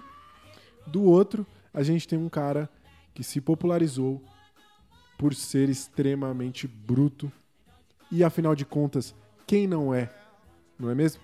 Então, é, com essas palavras, eu queria dizer parabéns aí para todos os integrantes do Nobodycast que fizeram um julgamento muito, muito justo. E o que eu posso dizer desses dois é que admiro a trajetória dos dois. Seu Lunga, representante do povo brasileiro, representante do povo nordestino, poeta, repentista, já foi vendedor de sucata, inclusive hoje, infelizmente, ele não está mais vivo, mas fica vivo aí na memória e em toda a literatura que temos aí sobre ele. E o Louro José, que anima a manhã do povo brasileiro e que carrega, muito bem dito pelo Carlos, carrega o programa nas costas todos esses anos. Se não fosse ele, a Globo não teria uma atração é, matinal tão boa quanto tem aí o, o Mais Você, ou sei lá como que é o nome daquele programa, tá? Carrega Então o programa esse- nas costas, além de carregar outra coisa em outro lugar, né? Sim. vale sempre vale sempre frisar essa desvantagem que ele tem aí. Insalubridade. Cara, é muito difícil essa final, de verdade. Como todo mundo disse bem aí, o seu Lunga veio como um azarão, né? Um cara que a gente não, não, não, não pensava que teria essa força toda e foi crescendo. Eu, de verdade, estou muito feliz com o terceiro lugar do Zé Maguinho. É um cara que eu, eu- eu defendi aqui como eu pude, eu estou muito feliz de verdade. Obrigado, meus amigos de podcast, de ter me permitido fazer qualquer coisa que seja homenageando esse cara que eu sou realmente fã, de Foi verdade. muito mesmo. bonito o que você fez, Igor. Obrigado. Assim, é, o Louro José, cara, e agora é, é difícil, porque ele tem todos, tudo isso que vocês falaram, né? Tem essa coisa do- de, de trazer um- uma peculiaridade ali dele, que o programa tinha tudo para ser um programa standard ali, né? Cozinha, receita e tal. E ele traz realmente essa brasilidade aí pra coisa Ô, e Igor. faz. Oi. Acho que vale também lembrar que o Louro José foi o responsável por criar a obrigatoriedade dos programas de culinária terem um, um boneco. É verdade. E- e- Ele criou um novo, um novo emprego, né? uma nova prof- profissão, vamos dizer assim, né? Que é o enfiador de mão em cu de boneco. Que até então existe hoje um sindicato muito forte aí, que está crescendo Sim. bastante. Mas enfim, ele tem essa coisa muito bonita. E o seu Lunga também, cara, é difícil falar, né? Que assim como o Zé Maguinho, assim como o Gil Brother, a gente vem falando, é ali o artista brasileiro, seu- na sua melhor forma, cara que lutou até o final da vida aí, trabalhando pra caramba e fez muita coisa pela arte. Então realmente é uma final muito bonita, tô emocionado de verdade, muito difícil votar, mas assim, é, foi, foi muito legal, foi muito bacana. A gente Ele sabia que realmente não é um seria cara fácil, que né? cresceu muito. É, não seria fácil, mas eu não sabia que ia ser tão difícil. É um cara Sim. que cresceu muito aí na competição e bora, vamos ver o que, que vocês têm pra dizer. Eu tô nervoso. Também, também. Cara, é difícil falar dessa disputa aqui depois de que meus nobres colegas aí foram tão eloquentes com relação aos nossos finalistas, né? A gente tem um primeiro e um segundo lugar muito forte. Então eu vou dedicar meu tempinho aqui só para enaltecer os outros que ficaram pelo caminho nesse campeonato que eu considero hoje o campeonato mais justo que eu já vi na vida, com opiniões completamente imparciais. Ninguém aqui foi egoísta no seu julgamento. Então, Critérios de aí. desempates, então, não tem nem o que falar, né? Justíssimos. Justiça. eu, a- a- eu, eu, eu acho uma disputa aqui que eu diria quase científica. Saca? Um caso a ser estudado.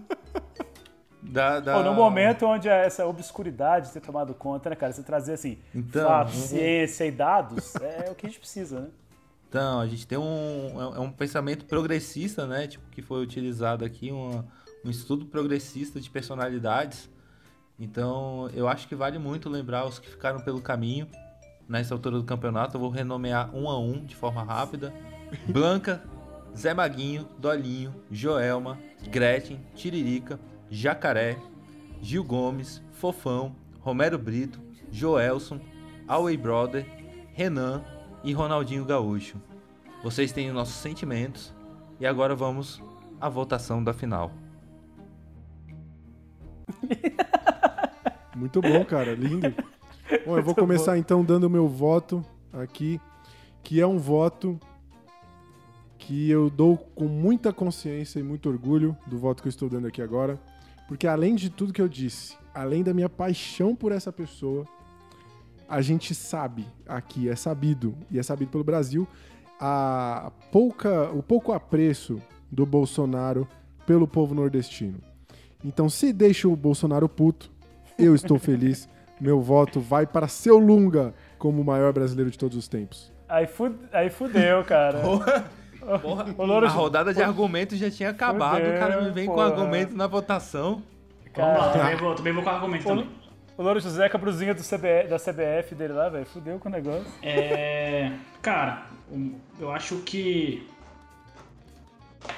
Os dois são símbolos de muitas coisas, mas eu acho que.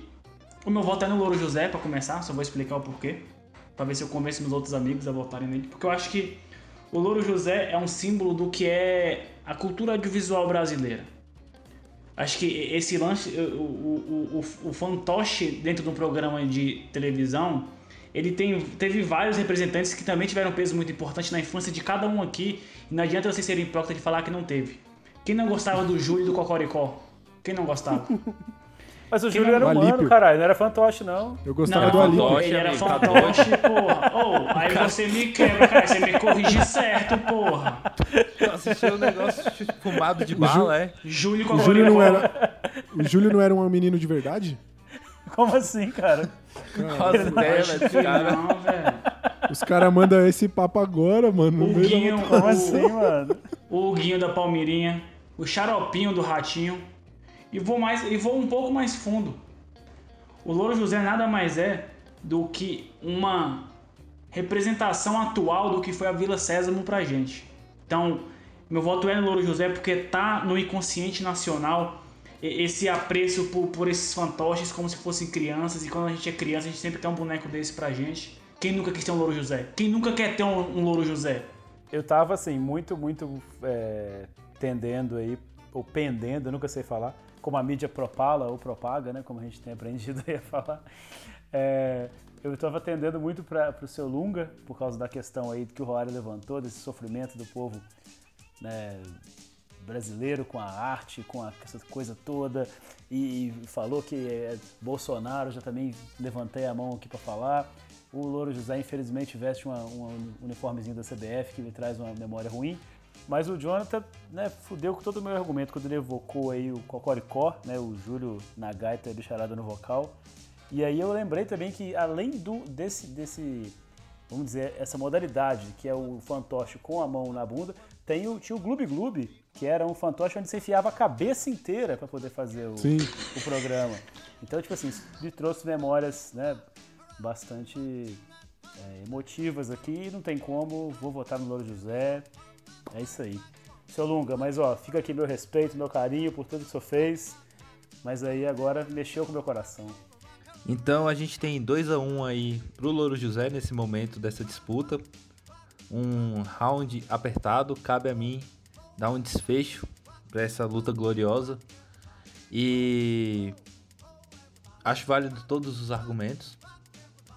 E o Roário levantou uma coisa muito importante, porque o Bolsonaro odeia o Nordeste e seu Lunga é Nordeste. Mas eu vou te falar uma coisa que o Bolsonaro odeia mais que o Nordeste, que é a TV Globo. Ah, caralho! Fudeu! Caralho, mano. Mandar o Caio tomar Fudeu. no cu, eu tô pegando as manhas de segurar pra não mandar o cara se fuder antes, velho. Obrigado, velho. Mano, é Nossa, verdade. mano. É verdade. É verdade. E não Aí- tem nada aí- mais TV Globo do que o. do que o Louro José. We are the champions. Não. Calma. Calma, calma, Dito calma. O isso- outro foi oficializado ainda. Ele vai foder nós de novo, filho da puta. Vai- Dito isso. Porque esse programa, eu acho que é a voz do caos. Eu volto no seu Lunga, porque eu quero essa porra empatada. Cara, agora fudeu Pô, de vez. eu tenho, eu tenho uma, uma coisa pra poder disputar, então.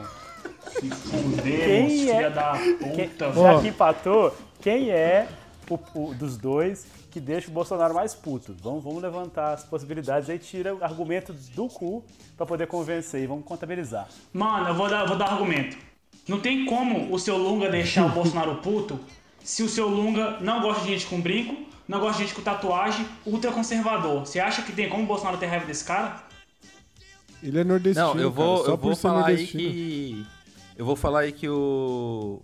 O parâmetro que o Igor pediu foi pra tirar um argumento do cu. E quem tem mais sabedoria aí em guardar coisas no cu pra poder tirar, no caso é o Louro José. Então eu tô com o Louro José nesse critério de desempate.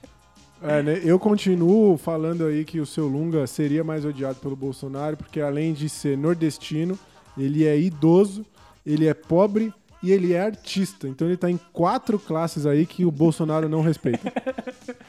Ah, tem outra coisa também. O Louro José tem um problema, porque ele tá obrigando uma senhora idosa a trabalhar até quase a morte. Isso aí é a coisa que o Bolsonaro quer fazer. O, o que eu acho, assim, vocês vocês estão levantando aí, ah, que o Louro José não é um personagem, é, é- é- é ficção e não sei o quê, mas cara, o cara tem família, pô. Louro Loirão e Loira Maria são os primos do Louro José. Louro João, irmão e também namorado de Loira, de Loura Maria. Louro Pedro, que é o tio, e Louro Ricardo, que é o avô. Então, assim, velho, o cara tem uma linhagem. Não tem como falar que Calma ele é filho que- de chocadeira. Calma aí que você tá esquecendo o primo famoso. Zé Carioca é primo do Louro José. Te digo mais, acrescentando isso que o cara está falando, o Louro José, ele é tão popular que ele já fez aparições em vários programas da própria Rede Globo. E te digo pra vocês aqui, Sítio do Pica-Pau Amarelo em 2003, onde ele fez o papel de ele próprio. Em 2011 ele apareceu na Malhação e fez o papel de ele próprio. Em 2011 ele ainda aparece no seriado Mulher Invisível e adivinha só o que ele fez? Ele próprio. Em 2012 também ele aparece em Loucos por Ela. Em 2012 que fez? ainda. Então em 2012 ele bombou e apareceu de novo na novela Cheias de Charme. E adivinha o que ele fez? Ele mesmo. Então ele é um cara que ele é uma, uma- uma personalidade que, que se encaixa em todos os ambientes. Um artista Inclusive, sua última participação na TV foi em 2019 em a novela A Dona do Pedaço. Que por sinal seu Rory assistia, não é, Rory? E era Pô, Eu queria falar que esse, esse negócio da família aí, se você queria defender, piorou. Porque quem é desse negócio aí de Deus e família e Brasil acima de tudo é o Bolsonaro. Então, se você queria ajudar, atrapalhou. Sim. Não, cara, é que o argumento é que o cara não, não- ele era não, não tinha era um cara Não, fictício. mas aí, aí ajudou, e, e a gente sabe que família é raiz. Aí você- mas aí você acabou pesando contra ele. Desculpa, eu tenho que falar. E ainda colocou mais programas da Globo que ele apareceu, que causam mais ódio ainda no Bolsonaro. E essa não é a intenção, né? Quem Mas causa é. mais ódio? Então, Então eu tô isso, certo. isso só ajuda. Ah, Então acho que eu. Isso que eu quis dizer. Causa ódio. Causa ódio. Então não valeu de nada a sua opinião, porque de um lado ele é a favor, do outro lado ele é contra. Esquece tudo que você falou. Eu acho que eu posso determinar aqui que o Louro José ganhou porque o Igor conseguiu mais uma vez ser coerente na incoerência dele. Então, Temos um campeão? temos, abemos um campeão. Louro? José é sim o maior brasileiro de todos os tempos. Ai, fechou. Eita, fechou, velho. Deixa eu ver a o cara que é do engraçado, né? O que é muito engraçado, porque o maior brasileiro de todos os tempos tem lá o quê? Os seus 30 centímetros? É, vamos, vamos levar em consideração aqui que o brasileiro tá acostumado a tomar no cu, então acho que esse símbolo merece estar nesse lugar. Tomar no Merece. cu, vestindo a camisa do CBF. Então é isso. Acho que mais pelo cansaço do que pelos argumentos, decidimos e escolhemos Louro José como o maior brasileiro de todos os tempos. Aê! Palmas. Ó, pra vocês terem ideia, já até sa- saiu no Wikipedia, velho. Louro José é um dos 100 maiores de todos os tempos.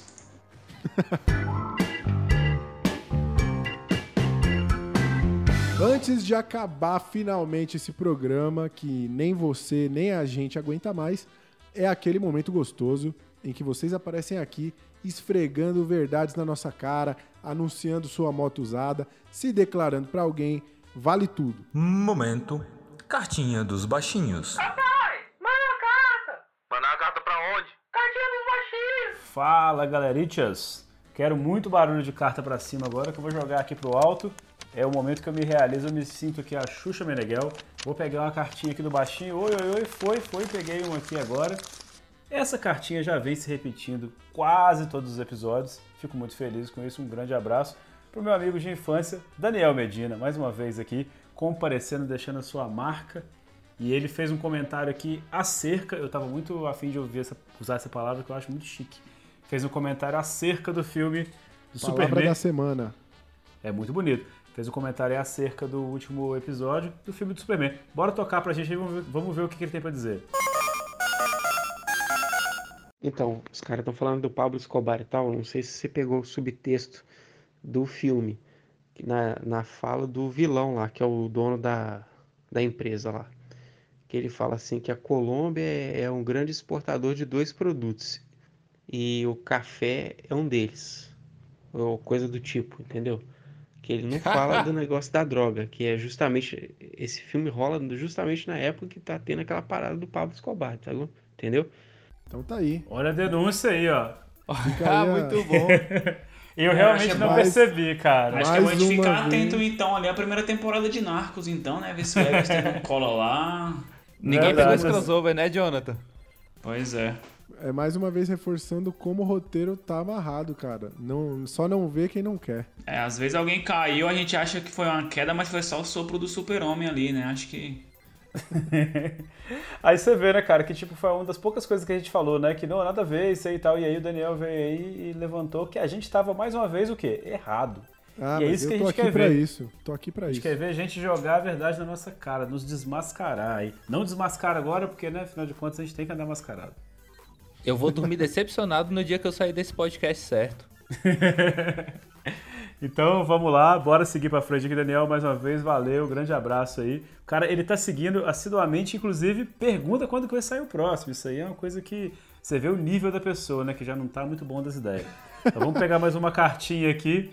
Carta essa de um Douglas Lisboa, que é uma pessoa que participava já ativamente lá no nosso Instagram, mas nunca tinha tido a coragem aí de ouvir um episódio nosso. Ele fez uma, uma sugestão falando pra gente fazer um episódio só sobre Crocs, que nós aqui achincalhamos a possibilidade, destruímos ela ao vivo, e ele fez agora ali uma réplica. Vamos ver o que ele tem pra dizer. Vamos lá. Agora que ele tomou coragem de ouvir, né, o primeiro episódio, coitado. Como assim zoado, velho? Crocs é uma coisa. Cara, é um estilo de vida, velho. Uma coisa muito legal de falar. Porque as pessoas têm muito preconceito com Crocs, com o usuário do Crocs, entendeu?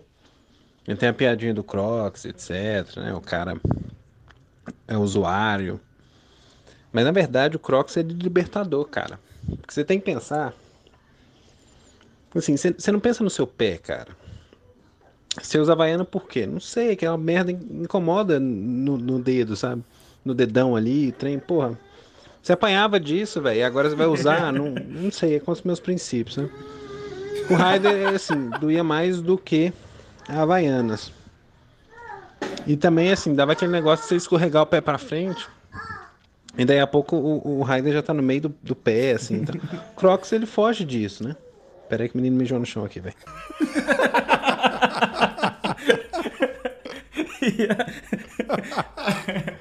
Cara, trocar, trocar áudio com o Douglas é sempre uma aventura.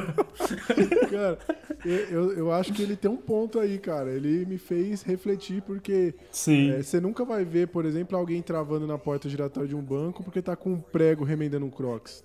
Isso não existe. É, eu acho que tem, tem outra Eu acho aí, que abriu uma que discussão aí. Você de Crocs, você nunca passa pela seguinte situação de estar com os dois braços cheios de compra no mercado e do nada sua sandália solta o cabresto. É verdade. E aí é você tem que tirar, botar o a mercadoria no chão pra poder botar o cabresto de novo. Isso é Então humilhante. com Crocs eu- não aparece isso. Eu acho que ele tem dois argumentos mais relevantes aí. O primeiro é que você nunca apanha de Crocs.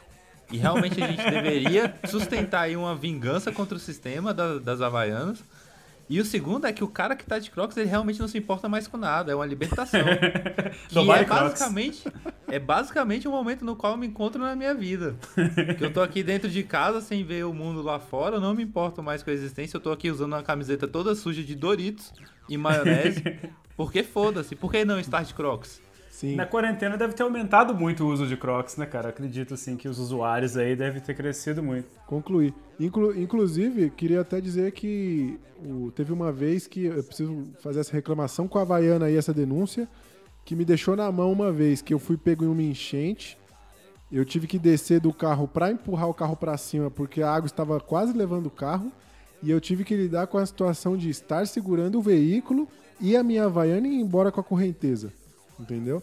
Então foi É, um momento de você- muita tensão. Você desgasta a sua energia, porque você tem que focar ali em segurar a Havaianas com o dedão e o dedo indicador ali do pé. Isso. Então você des- despende energia para dois extremos do seu corpo. Isso aí é muito Quase complicado. que eu perco o carro por conta do- da Havaiana. Mas falar com falar com o Douglas é sempre uma aventura, bicho. Eu fico tentando trocar áudio com ele aí. Ele manda tipo 35 áudios de 15 segundos, todos sendo interrompidos pelos filhos fazendo alguma coisa. Ele tem duas crianças pequenas. Outro dia o menino tava riscando a parede com o chocolate do, cro- do cookie. Ó, então aqui para ajudar nessa abertura de cartinhas, eu vou chamar aquele cara que tem um swing aí, né? Uma malemolência, um groove, por assim dizer, muito maior do que o meu. Vem pra cá, Caios, por gentileza. Abre mais uma cartinha aí pra gente. Cara, é massa quando a gente tem um colega de trabalho tão bondoso assim, né? Muito gentil da sua parte. Obrigado, cara. Você merece. Vou te pedir um merece. favor então, você que tá aí do lado das cartas. E caso a galera não saiba, separado por 900 km de distância, pega um uma, dobra em papel, em aviãozinho de papel e joga pra mim, por favor. Pe- Pera aí que eu vou fazer um tsuru, que voa melhor. Fiz aqui, ó. Vai chegar aí pra você. A gente recebeu esse feedback conceituado aqui do grande Alessandro Mendonça. Alessandro Mendonça aí para os que os ouvintes incultos que não conhecem, é um escritor brasileiro daqui de Brasília, inclusive, com três livros publicados. Vou até recomendar depois o Miss Dominic, o Gadareno e o Era uma vez 1986. Dos quais apenas dois eu consegui ler ainda. Tenho que revelar, não, não li os três ainda, mas bons livros aí. Só pra. Eu só tô dando um. um, feed, um feedback, não. Uma Tô dando uma carteirada aqui. Tô dando uma carteirada aqui do ouvinte. Pra galera receber, entender o nível de feedback que a gente tá ouvindo. pô, tá- que a gente tá, tá recebendo hoje em é. dia. Primeiro avisa lá que é Christopher Reeve. Não tem Reeves, como você falou, e o outro lá, o Igor. Já sei lá. chega tomando shade já na cara. Segundo, Ai, é, cara. É, assim, não me parece, vocês não me parecem convincentes de que Superman 3 seja o pior filme do mundo, um dos, porque a galera parece ter se divertido muito, né? Muito, É, muito. não, gente- não exatamente com a ruindade. Se você escutar de novo o podcast, você vai ver muita gente comentando coisas interessantes. É, é porque o, o filme tem muitas gags, tem muitos diálogos que eu acho perspicazes. É, eu não considero o filme assim é, no mesmo nível de The Room. É, eu, eu normalmente eu tenho uma- um, um critério muito prático para ranquear filmes que eu gosto, que são é, enumerar a quantidade de momentos que eu gostei, né? Quantos momentos eu gostei? Então, ah, eu gostei é, de, de tal momento, do momento que acontece isso, que acontece aquilo. Quanto mais momentos que eu gostei num filme, é, melhor aquele filme é. Assim, no meu, no meu conceito, foi uma forma que eu criei, é, que é, digamos assim, não exatamente técnica, mas que é baseada em elementos assim concretos, né? Existe trecho do filme, é esse o trecho e eu gostei por causa disso. Bom, nesse aspecto, é, Superman 3 eu é, tenho bem na memória, porque eu assisto todo ano, no, no mês do meu aniversário, eu O assisto bicho é corajoso. toda a saga, do Superman, do Star Wars e, e Isso dá um pouco de dó, né? É, então eu tenho bem, Eu fiquei bem, bem assim fresco na também. memória. E o, o- o divertido foi que eu ouvi o, o Nerdcast assistindo o filme. Então O bom é que ele já confunde a gente com os o grandes, né? raciocínio Então, é isso que eu não de vocês entendi. Agora, então ele assistiu o que vendo o filme, o. Eu nosso, que não foi o a- Nerdcast. A experiência mais Foi o completa é Ah, só. Você falou pra gente ouvir de novo o nosso podcast, pra, pra gente rever as nossas opiniões. Eu vou falar que eu não vou ouvir, porque eu já tava aqui quando a gente gravou. E eu já acho que é mais do que suficiente. Já foi Tem que difícil de aguentar ouvir. vocês por esse. Já foi difícil ouvir ao vivo, gravando. Eu não vou É, passar por isso de num, novo. num ponto eu concordo muito com ele, assim. Não chega ao ponto de The Room, porque nada chega ao ponto de The Room, né? The Room É, é, é é- é a óbvio. obra supra-suma da história do cinema. Então, O, o nosso público tem, que- tem que entender que a gente começou do pico da montanha e agora a gente só tá descendo. Quanto mais claro isso ficar, melhor pro público. Daqui a pouco a gente chega no Lala Land aí, ó. É, é, eu acho que. É porque, tipo assim, o, o que, que o Nobodycast. O, o Nobodycast segue ali a, a ordem da reversa russa, né?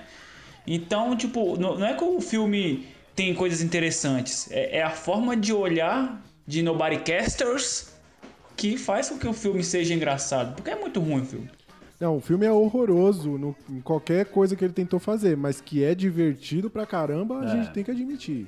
É- ele é muito divertido. E você vê também a discrepância que é uma pessoa com um nível intelectual um pouco mais elevado discutindo com a gente que não consegue nem pronunciar o nome do, do protagonista do filme, né? Do ator. É verdade, tinha esquecido esse detalhe. Eu tenho uma meta de ganhar pelo menos uma correção de inglês por episódio. E eu vou chegar lá. Mas nesse caso aí não foi inglês, não foi plural. É porque era Reeve e a gente falou Reeves. É, a gente falou Reeves. Não, foda-se. Não tem problema. Foda-se, porque Eu, vou, eu já vou colocar aqui de antemão minha, minha posição pra todos os episódios subsequentes, que é, eu sou brasileiro, eu não tenho obrigação nenhuma de falar inglês, e vocês que lidem com isso. É isso aí. Vocês É que isso aí, lidem- e aí a gente, em vez de nome, a gente fala o nome do personagem. Foi igual no. Foi igual quando a gente ia falar do nome lá do cara do Thor, é o cara do Thor, é o Thor, maravilhoso Thor. Ninguém sabe o nome dele, não. Se fosse pra Vocês dar informação lidem- direito, eu era jornalista, e não podcaster. Vocês que lidem com a nossa ignorância. Ouvindo o áudio aí do Alessandro, eu me senti meio que o, o Caio Coppola enfrentando a Prioli lá no, no debate.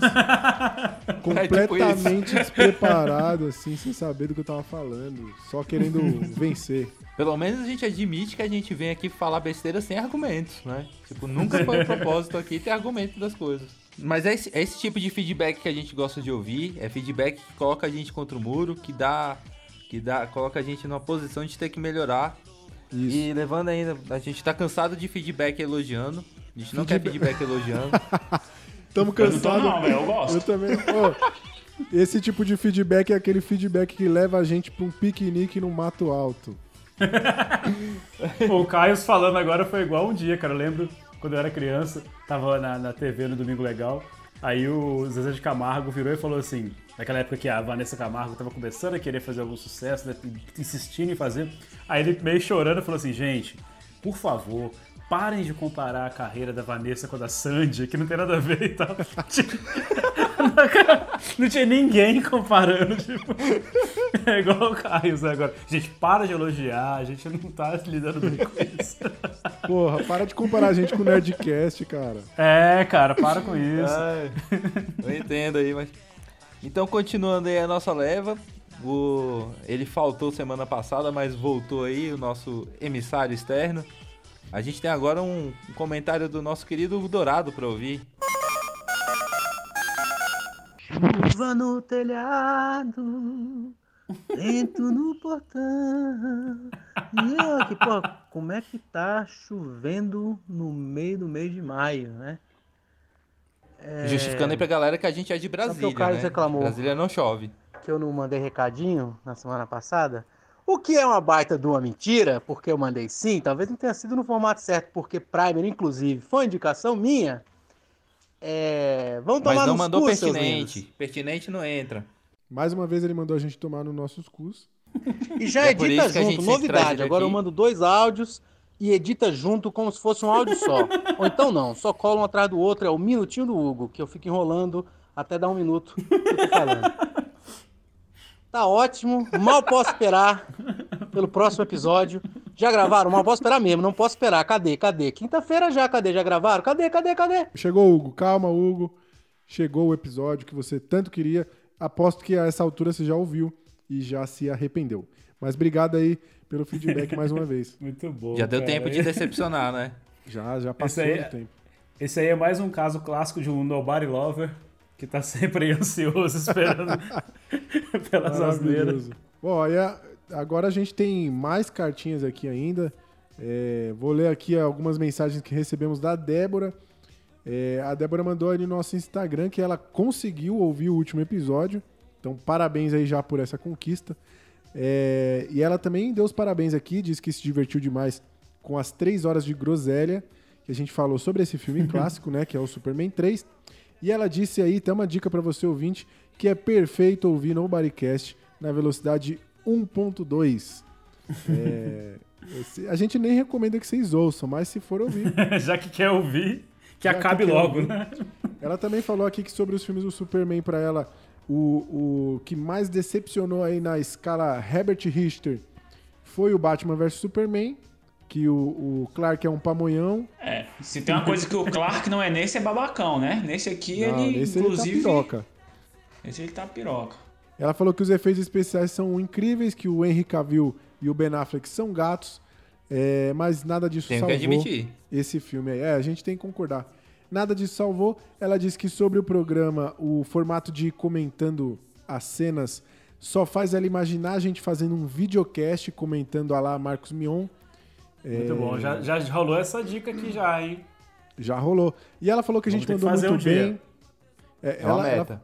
ela falou que a gente mandou muito bem e ela disse que não tá desafiando a gente a gravar um episódio com mais de três horas. Mas acabou tomando assim mesmo, né? Não desafiou, mas tomou assim a gente mesmo. já aceitou o desafio e já vai A rolar. gente, a gente entendeu errado e infelizmente já gravamos aí. Cara, tem uma, um comentário aqui sobre essa parada de ouvir no 1 1.2x. Tem um cara que trabalha comigo, que ele também assiste todos, o, o Thiago, beijão aí, Thiago. E ele assiste sempre no 2x, né? Qualquer podcast que ele vá ouvir, ele ouve no 2x. E aí ele Certo falou é que quando Thiago. tem, é, quando tem reunião da nossa, né, da nossa equipe e tal, que a gente vai fazer, aí parece que eu tô tipo chapadão, assim, saca? Que ele acostumou tanto a me ouvir falar. Né? É muito bom, velho. Vamos lá, próxima cartinha aqui vem do Gemerson, grande amigo meu que também sofre com o problema das pessoas não acertarem o seu nome. Então vocês que estão vindo aí podem chamar ele de Jefferson, que ele atende. Mas vamos ouvir aqui o, o feedback do Gemerson, ver o que, que ele tá achando desse podcast incrível. Então, vamos lá. Eu ouvi o podcast, eu achei que é muito legal a proposta, porque a proposta vocês conseguem cumprir bem, que é não agregar nada. Então, parabéns, vocês estão fazendo isso muito bem. Achei bacana a dinâmica, achei bacana a forma com que vocês estão conduzindo isso. Achei bacana os temas, apesar de achar que né, vai demorar um pouquinho para vocês conseguirem concorrer com o Jovem Nerd. É, então, tá aqui meus parabéns, eu espero que vocês consigam crescer. Eu acho que daqui uns 500, uns, lá, uns 500 a mil episódios, vocês vão conseguir ter mais uns 100 ouvintes além de mim. Então, parabéns e muito bom. Mais uma vez aí, Otimista, a hein? Com o Jovem Não, Nerd. Chupa otimista Jovem não, Nerd. realista. Eu não, achei otimista a previsão dele. Conseguir mais 100 Esse é, o, ouvintes. esse é o tipo de ouvinte que a gente quer, o ouvinte que entende a proposta. Então onde a gente vai É. chegar? E continuando aqui, como sempre a gente fez lá a nossa enquete da semana aí, a gente perguntou pra galera como a gente assistiu o filme do Superman, Superman 3, a gente quis saber do pessoal qual o pior filme de super-herói de todos os tempos, né? E, assim, de longe, o grande vencedor aí foi Batman vs Superman, campeão absoluto das citações, que eu acho completamente injusto. Não é possível que alguém assista Superman 3 e ache Batman vs Superman pior. Impossível. É porque não viu. Eu acho injusto porque teve Liga da Justiça e a galera tá focada no Batman vs Superman. É verdade. Liga da Justiça é muito razão. pior. Muito pior. O Pedrão Rogel, Pedrão Rogel falou o Daredevil lá com o Ben Affleck, né? O Demolidor, Uhum. que é realmente horrível. Esse filme é Pô, bom eu gosto e eu ainda filme, vou defender velho. ele aqui. É uma Um bosta. dia a gente pode A fazer, hein? Dá, dá um que fazer um podcast, podcast faz. pra defender esse filme. Dá Dá um um podcast, dá um Dá um podcast. O Bruno Underline Vieira Underline Duarte falou o, o- a primeira coisa que eu queria destacar é que eu acho que o espaço do teclado dele estava quebrado. Aí ele botou os underline. Ele disse que é, o Wolverine Origins, que tem aquele erro grotesco de animação e o boneco voando, what the fuck? Ele falou aqui. É realmente grotesco. Esse filme todo é horroroso. Wolverine Origins é, também Nossa, dá um esse eu tinha deletado da memória, esse é ruim mesmo. Ruim É, pra caralho. Mas eu lembro de ter gostado quando eu vi, assim, tipo, da- não, não, não tecnicamente, mas da história. Então eu Você lembro tava de ter gostado. chapado, Agora eu vou é ter que. É, eu vou ter que. possível, eu tava não é no possível, 1x. Não é possível. Ele tá falando do Origins, não é o Logan, não. Ah, sim. Eu tô confundindo, desculpa, desculpa. O Origins é o verdade, que tem aquele Deadpool maravilhoso lá. Sim, é, eu tô confundindo. Muito bom, muito bom. O Ma Nascimento 86 falou O Fantasma, filme de 1996. Ele disse que a sinopse é interessante, mas a produção deixou a desejar. Eu confesso que eu não assisti Nossa, eu esse, vi então- isso, cara. Eu vi. Galera, eu, eu vi. Era ele com a roupinha mó colã tosca. roxo. É, roupinha mó tosca em cima do cavalo, eu lembro disso. Eu nunca assisti Eu não lembro o do a filme. Filme, cara. Eu tem a conheço Catarina o- Zeta-Jones nesse filme, se eu não me engano. Pô, como é que vocês vão falar mal de um filme desse? É, não vi, eu não vi. que eu vi. Eu, eu Só procurando aqui, eu achei deixa julgar. maneiro o visual dele, eu achei maneiro. A roupa, É, o colã é tem umas caveiras, achei massa. É. Ele no cavalo branco, ele tá lembrando muito aquele filme que o, o Serginho Sérgio Malandro, Malandro, vai, Sérgio vai salvar a Xuxa, né? E eu acho muito interessante que ele tá num túnel, numa moto, correndo atrás dos bandidos, aí de repente, magicamente, a moto dele vira um cavalo branco. Que, que atrapalha bastante a captura aí, né? Era melhor ter ficado na moto, que era mais rápido. Era melhor ter ficado na moto. O Das Freitas disse o filme Spawn, o Soldado do Inferno lá. Falou que são tantos motivos que nem cabia lá na resposta do Instagram. eu lembro de ter visto, lembro de achar ruim, mas não lembro de nada dele também. Eu lembro muito pouco Ah, desse eu lembro de ter também. visto e de achar bom, mas eu tinha 10 É, anos, então, Eu tipo, lembro de ter achado ruim. Eu Todos achava esses Power Rangers aqui, bom. Todos esses filmes, grande potencial para entrar aqui, para ser analisado aqui pelos nossos especialistas, né? Por Muito fim, bom. a nossa grande amiga Mariana Araújo, grande beijo para você, Mariana. Ela respondeu Vingadores só porque ela gosta de contrariar o Caio. E é o que eu digo aqui: o Caio puto é o Brasil feliz. Porra, Mari, sério mesmo? Logo você. Logo você que eu te, te apresentei tanta coisa boa nesse mundo. Um ataque você direto tanto filme aí. legal e você me faz uma desfeita dessa. Apesar de que hoje quem deixou o Brasil feliz estando puto foi o Jonathan, né, gente? Vamos falar a verdade. É, isso é verdade. É verdade. Prefiro não comentar essa panela do Nobodycast. E agora, só para encerrar aqui esse momento feedback, esse momento que a gente apanha de vocês, um, a- um momento aqui para a gente deixar os nossos abraços para aquelas pessoas queridas, para as pessoas especiais que queremos destacar aqui. Eu queria aproveitar e mandar um abraço aí para os ouvintes, uns vários que falaram que era pra gente jogar esse momentinho dos baixinhos pro final. E a gente ouviu, estamos aqui fazendo o que o ouvinte pediu. É isso que é importante. Aqui é Nobody Cares, mas a gente se importa com o que você diz sim. Muito obrigado. Agora só não vamos atender aquele pedido que foi pra parar de fazer, porque esse ainda não vai rolar. Não, não, esse não. E então a gente deixa aqui um abraço para todo mundo que tá dando feedback, que tá comentando, que tá indicando pra vó, falando, vó, escuta isso aqui, coloca o fone na orelha dela, mas ela já tem um probleminha de audição e tá falando que tá ótimo. Então, ó, muito obrigado a todo mundo. Um abraço aí especial pro Gemerson, pessoal que mandou mensagem, Hugo, todo mundo. Obrigado, vocês são incríveis. Continuam apoiando a gente e danificando a sua saúde mental aos poucos.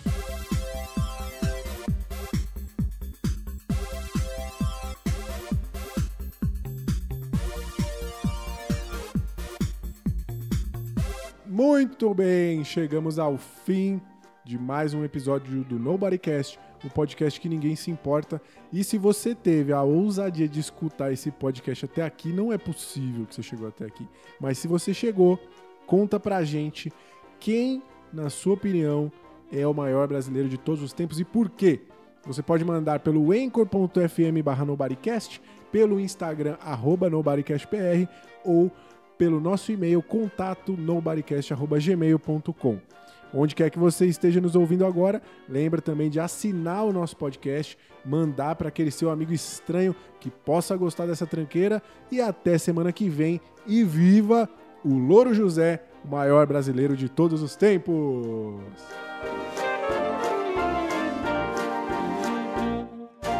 Nobody Cast. Nobody Cast. A sensação do momento.